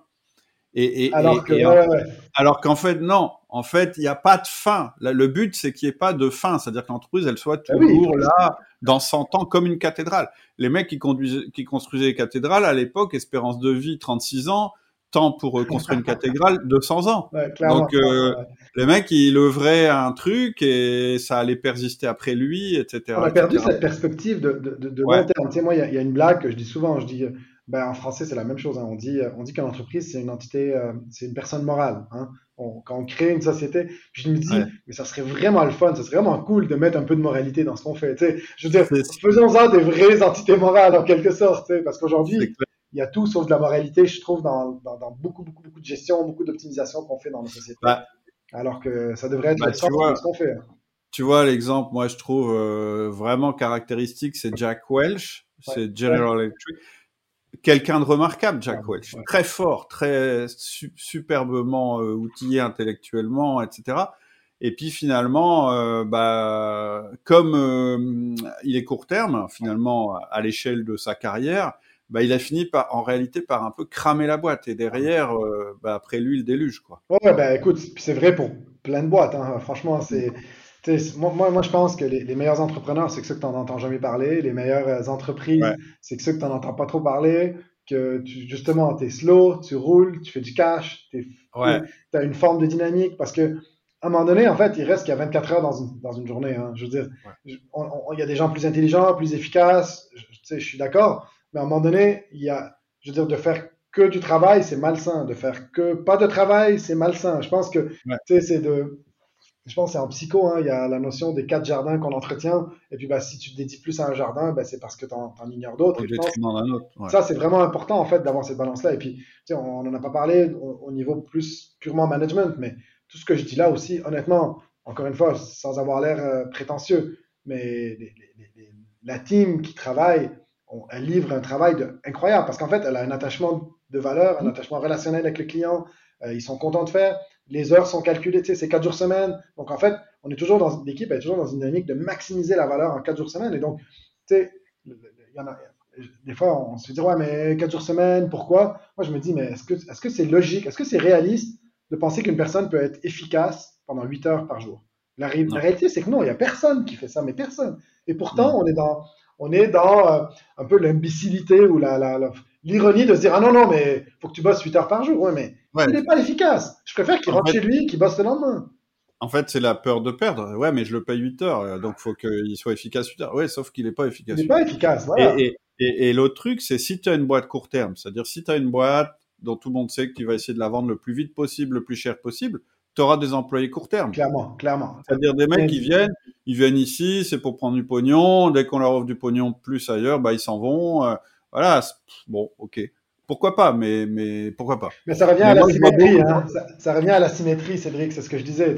C'est que tu peux pas t'attendre de tes clients ce que toi, tu n'es pas prêt à partager ou ce que toi, tu n'es pas prêt à faire, en fait. Donc, ça va dans l'autre sens. Mais faut, c'est beaucoup plus. Euh, un, truc que, en termes de perspective, est important à, ne jamais oublier quand tu es une entreprise aussi ou tu es un manager.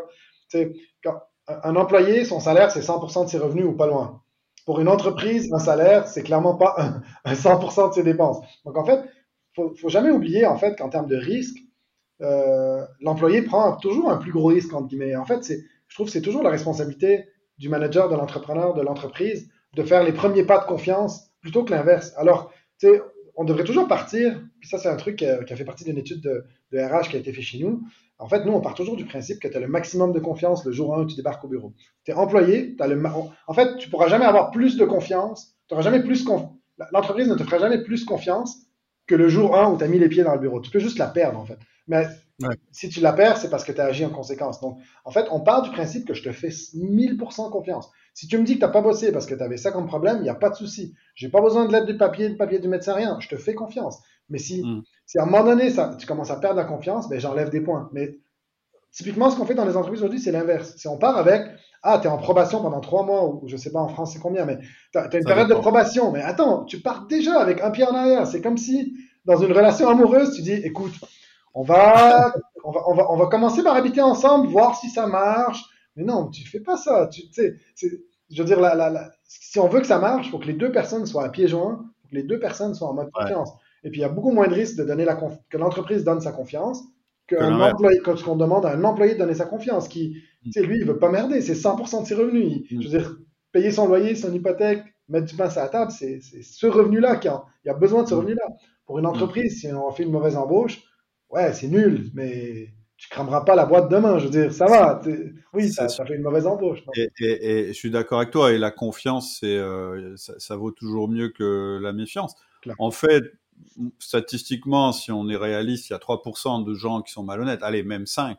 Clairement, ouais. Est-ce qu'on définit les règles pour la minorité, tu vois? Mais voilà, tu vas pas construire les règles de ta boîte euh, pour, pour, trouver les 5 et, emmerder les 95%. 95% clairement. Et, tu perds à tous les coups, hein, parce que au bout d'un moment, quand tu sens que la boîte elle est fondée en fonction des 5%, mais que toi tu es dans les gens honnêtes, ben, petit à petit tu dis bah, pourquoi je suis honnête finalement?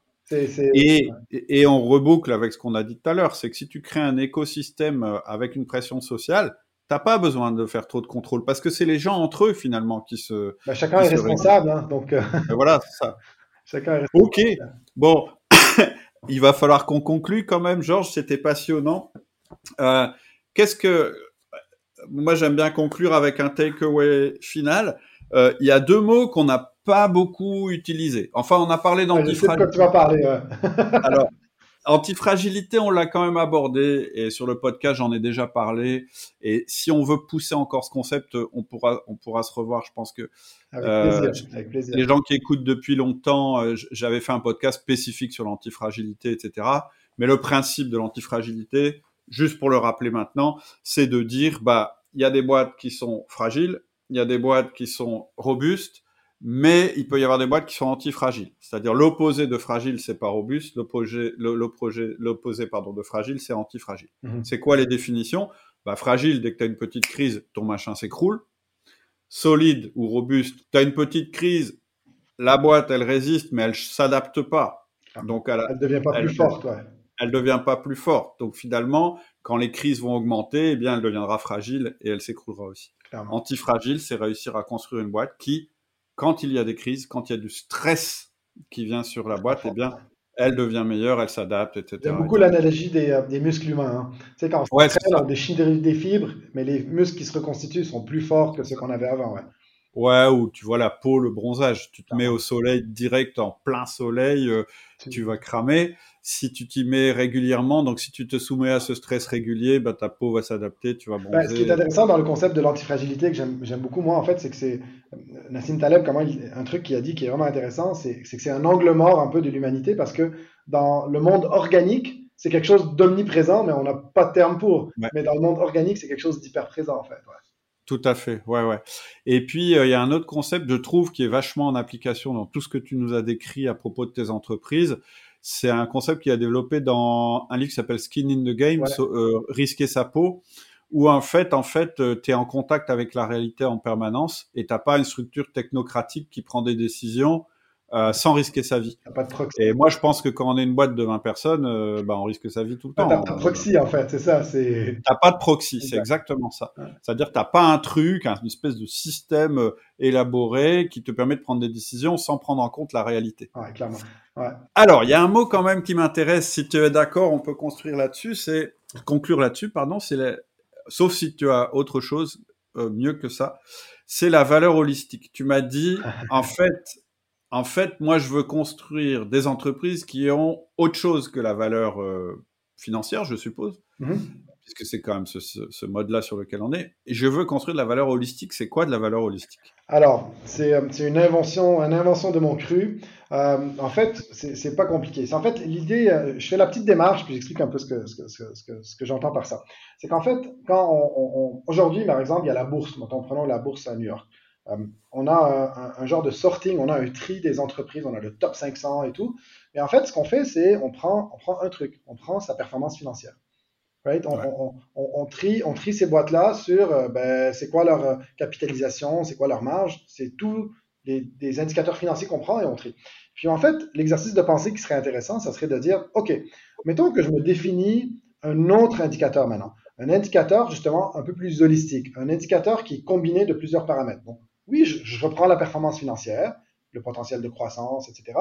Mais je prends aussi, par exemple, le nombre d'heures investies par employé, les heures de vacances obtenues par les employés, l'état d'âme moyen des employés dans une entreprise. Je, prends tous ces données-là qui sont mesurables, hein, qui sont des chiffres, et j'essaie d'en faire un nouvel indicateur. Et faisons cet exercice de pensée-là en essayant de retrier l'ensemble des entreprises en bourse.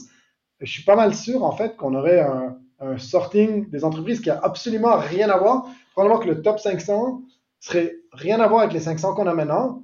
Probablement des entreprises qu'on n'a jamais entendu parler, ou peut-être qu'on a toujours ignoré, ou peut-être. Mais, l'idée, c'est de dire, est-ce qu'on arrive, comment on devrait mesurer notre performance? Et puis, je pense qu'on s'en était parlé, Cédric, un peu avant. Euh, tu sais, il y a, quand l'être humain, par définition, est un hacker. Par définition, est quelqu'un qui va. Si tu donnes les règles du jeu, on va essayer de contourner les règles du jeu. C'est vrai à l'école, c'est vrai dans la vie, c'est vrai en général. Si je te donne des règles du jeu, tu vas essayer de voir comment contourner les règles. Le SEO, c'est un exemple parfait de ça. Tu as une barre de recherche, comment est-ce que je fais pour comprendre comment Google va indexer mes pages pour que j'essaie de tricher. Donc, alors qu'en fait, si tu enlèves les règles du jeu ou que tes règles du jeu contiennent des paramètres contradictoires, donc nombre d'heures de travail versus performance financière, ah, là c'est différent parce que là, je ne peux pas tirer sur seulement un levier, il faut que j'en tire sur un autre aussi, puis l'un contrebalance l'autre. Et donc, en fait, l'idée, c'est d'essayer d'avoir cette approche-là un peu plus holistique, un peu plus complète dans la mesure de ce qu'on fait, et de créer des sociétés qui, leur moyenne de combinaison de ce paramètre-là, on va dire fictif, soit le plus élevé possible. Hmm. Et donc, chez nous, euh, par exemple, ce que, ce que je disais, c'est que de créer des boîtes qui ont ce lifestyle mis au centre. Donc, nous, en fait, on mesure beaucoup, par exemple, oui, la performance financière, c'est on reste dans un monde capitaliste. Puis si, comme on a dit, si on va être fier, si on va faire des gros projets impactants, percutants, ben, ça prend du cash. Donc, il faut que ta business elle génère du cash. Par contre, à quel prix, puis à quelle vitesse et à quel compromis? Et donc, en fait, l'idée, c'est de dire, ben, mesurons aussi le nombre de vacances que nos équipes prennent, le nombre d'heures qu'ils travaillent. Moi, j'aime beaucoup faire l'exercice, euh, quand je regarde des entreprises, le ratio nombre d'heures travaillées ou nombre d'employés versus revenus. Est-ce qu'on préfère avoir des boîtes qui a je sais pas, on va dire 20 employés euh, qui fait euh, 1 million de profits par année, ou est-ce que je préfère en avoir une qui a 60 mais qui en fait 2 millions? C'est un choix. Hein, je dis pas qu'il y en a une plus juste que l'autre. Moi, personnellement, j'ai une préférence pour la plus petite, qui fait un ratio qui est beaucoup plus intéressant, mais c'est un choix. Puis je pense, on parle beaucoup de gaspillage euh, au niveau écologique. Tu sais, euh, on dit, ah ouais, faut être, faut être durable dans nos décisions purement de consommation.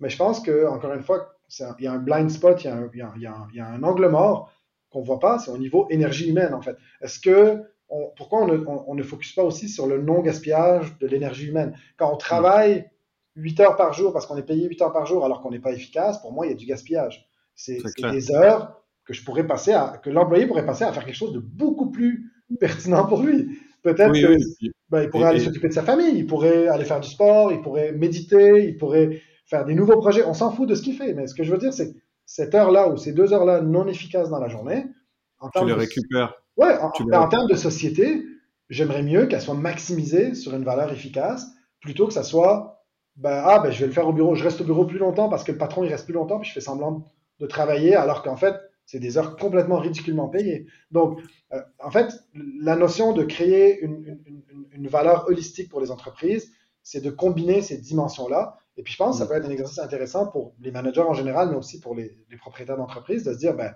faisons l'exercice de nombre d'heures travaillées versus, puis j'en ai pas parlé, tu sais, j'ai parlé que les états financiers sont partagés avec les employés et tout, mais aussi à chaque année, en fait, quand on partage ça, on partage aussi plein d'autres indicateurs. Justement, le nombre de vacances qui a été pris à travers l'année, c'est quoi la, la, la, semaine moyenne facturée pour l'ensemble des employés, etc. Et puis, c'est vraiment intéressant parce qu'on on monitore ça, et puis si je partage les chiffres, il y en a qui seraient probablement déçus de, de l'heure effective, de, de la semaine effective. Par contre, on s'en sort très bien.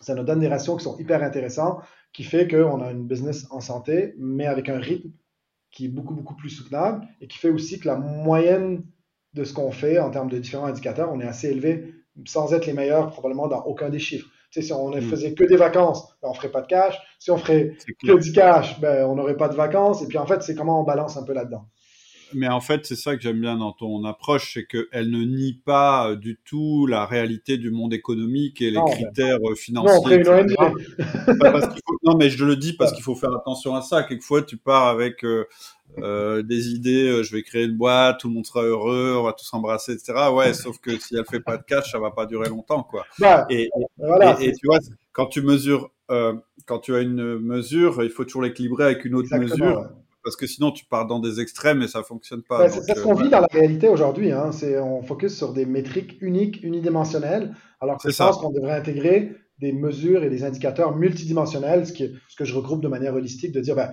prenons l'ensemble de ces indicateurs-là et essayons de les maximiser en même temps plutôt qu'un au détriment d'un autre en fait. Tu vois, j'en discutais euh, dans un podcast que j'ai enregistré hier et euh, je parlais de non ouais je, enfin bref je sais plus quand c'était oui oui c'est ça c'est c'est un restaurateur en fait qui m'expliquait que lui, tu, tu, vois, en France, un restaurateur, la restauration normalement, tu peux faire travailler les gens six jours mhm. et repos une journée. Et, euh, et, aussi son restaurant, il dit si je voulais maximiser le chiffre d'affaires, il faudrait que je sois ouvert le matin et le soir. Et mes clients, ils aimeraient bien, etc. Et il dit j'ai décidé de pas faire ça du tout. J'ouvre qu'une fois par jour. Euh, la coupure, c'est deux jours. Et notre objectif d'équipe, c'est de réussir à être fermé le week-end. Alors je dis ouais, mais attends, c'est un resto quand même, ouais. Ouais, ouais. Et oui, mais tu vois, c'est comme, c'est exactement la même réflexion que toi tu fais en disant ce client-là, je le veux pas. Exactement, t'as raison. Lui, raison, lui, alors il m'a pas dit ça parce qu'il est sympa, euh, poli, mais en fait, il dit moi, le client du week-end, je l'intéresse pas. et c'est cool.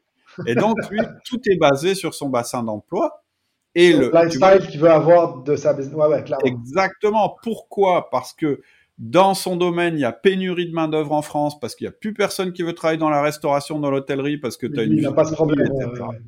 Et lui, il dit, les gars, on va essayer de monter un truc, enfin, les gars et les filles, on va essayer de monter un truc pour que vous soyez heureux dans la boîte, que vous restiez. Pourquoi? Parce qu'en fait, il ne mesure pas que le chiffre d'affaires, la rentabilité, ah et il, il, il, le prend en compte la courbe d'apprentissage, parce que j'en ai eu un autre sur le podcast qui a dirigé un truc de restauration rapide en fait, le mec, en trois ans, six employés, il a recruté 70 personnes. Six employés, il a recruté 70 personnes. Ça veut dire que tu imagines le temps qu'il a passé en recrutement, le temps qu'il a passé à devoir euh, virer les mecs qui allaient pas. Enfin, tu vois le C'est du gaspillage, c'est vraiment du ouais, Ouais, le coût caché pour l'entreprise. Et en fait, c'est beaucoup mieux effectivement de dire bah ouais, je vais être moins rentable tout de suite, etc. parce que je vais avoir moins de turnover. Quand j'ai moins de turnover, on peut apprendre des choses, on peut devenir spécifique, on peut créer une culture d'entreprise, on peut être attractif. Tu vois, le calcul, c'est pas du tout le calcul. tu vois, c'est une question de perspective. Hein. Tu vois que la perspective est plus long terme que est-ce que cette ah année je me paye, je me paye la voiture que je voulais me payer, tu vois? Ouais, ouais, c'est ça. Mais, mais en fait, je me fais pas de, de. Je pense qu'il pourra se payer la voiture qu'il veut.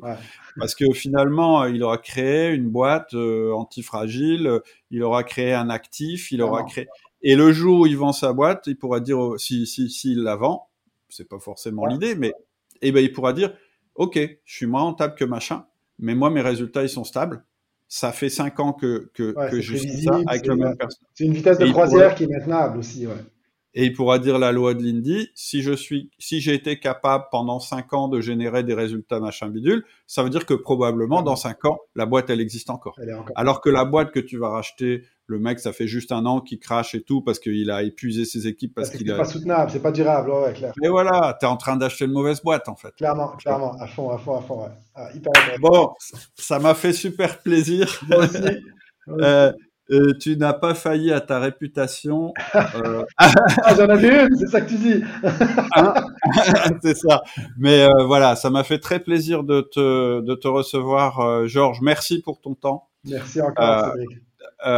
Vous savez que si vous voulez continuer la conversation, pour chaque podcast, il y a un post sur le forum. Si vous voulez continuer à discuter, n'hésitez pas. Si vous posez des questions auxquelles je peux pas répondre ou que vous avez envie de, poster à Georges, eh ben, je tenterai de lui envoyer un mail puis on verra s'il répond. Et puis, si vous voulez, euh, Georges peut revenir. Hein tu serais OK pour revenir Moi, avec un grand plaisir. Écoute, je pense qu'il y a à peu près encore 20 sujets pour à peu près 20 prochains podcasts à rediscuter.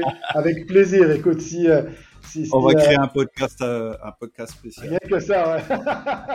J'espère qu'au cours de cet épisode, tu as eu des déclics si tu veux aller plus loin et voir comment tu peux appliquer ce modèle à ton quotidien de manager ou de chef d'entreprise, je viens de préparer une série de 8 mails.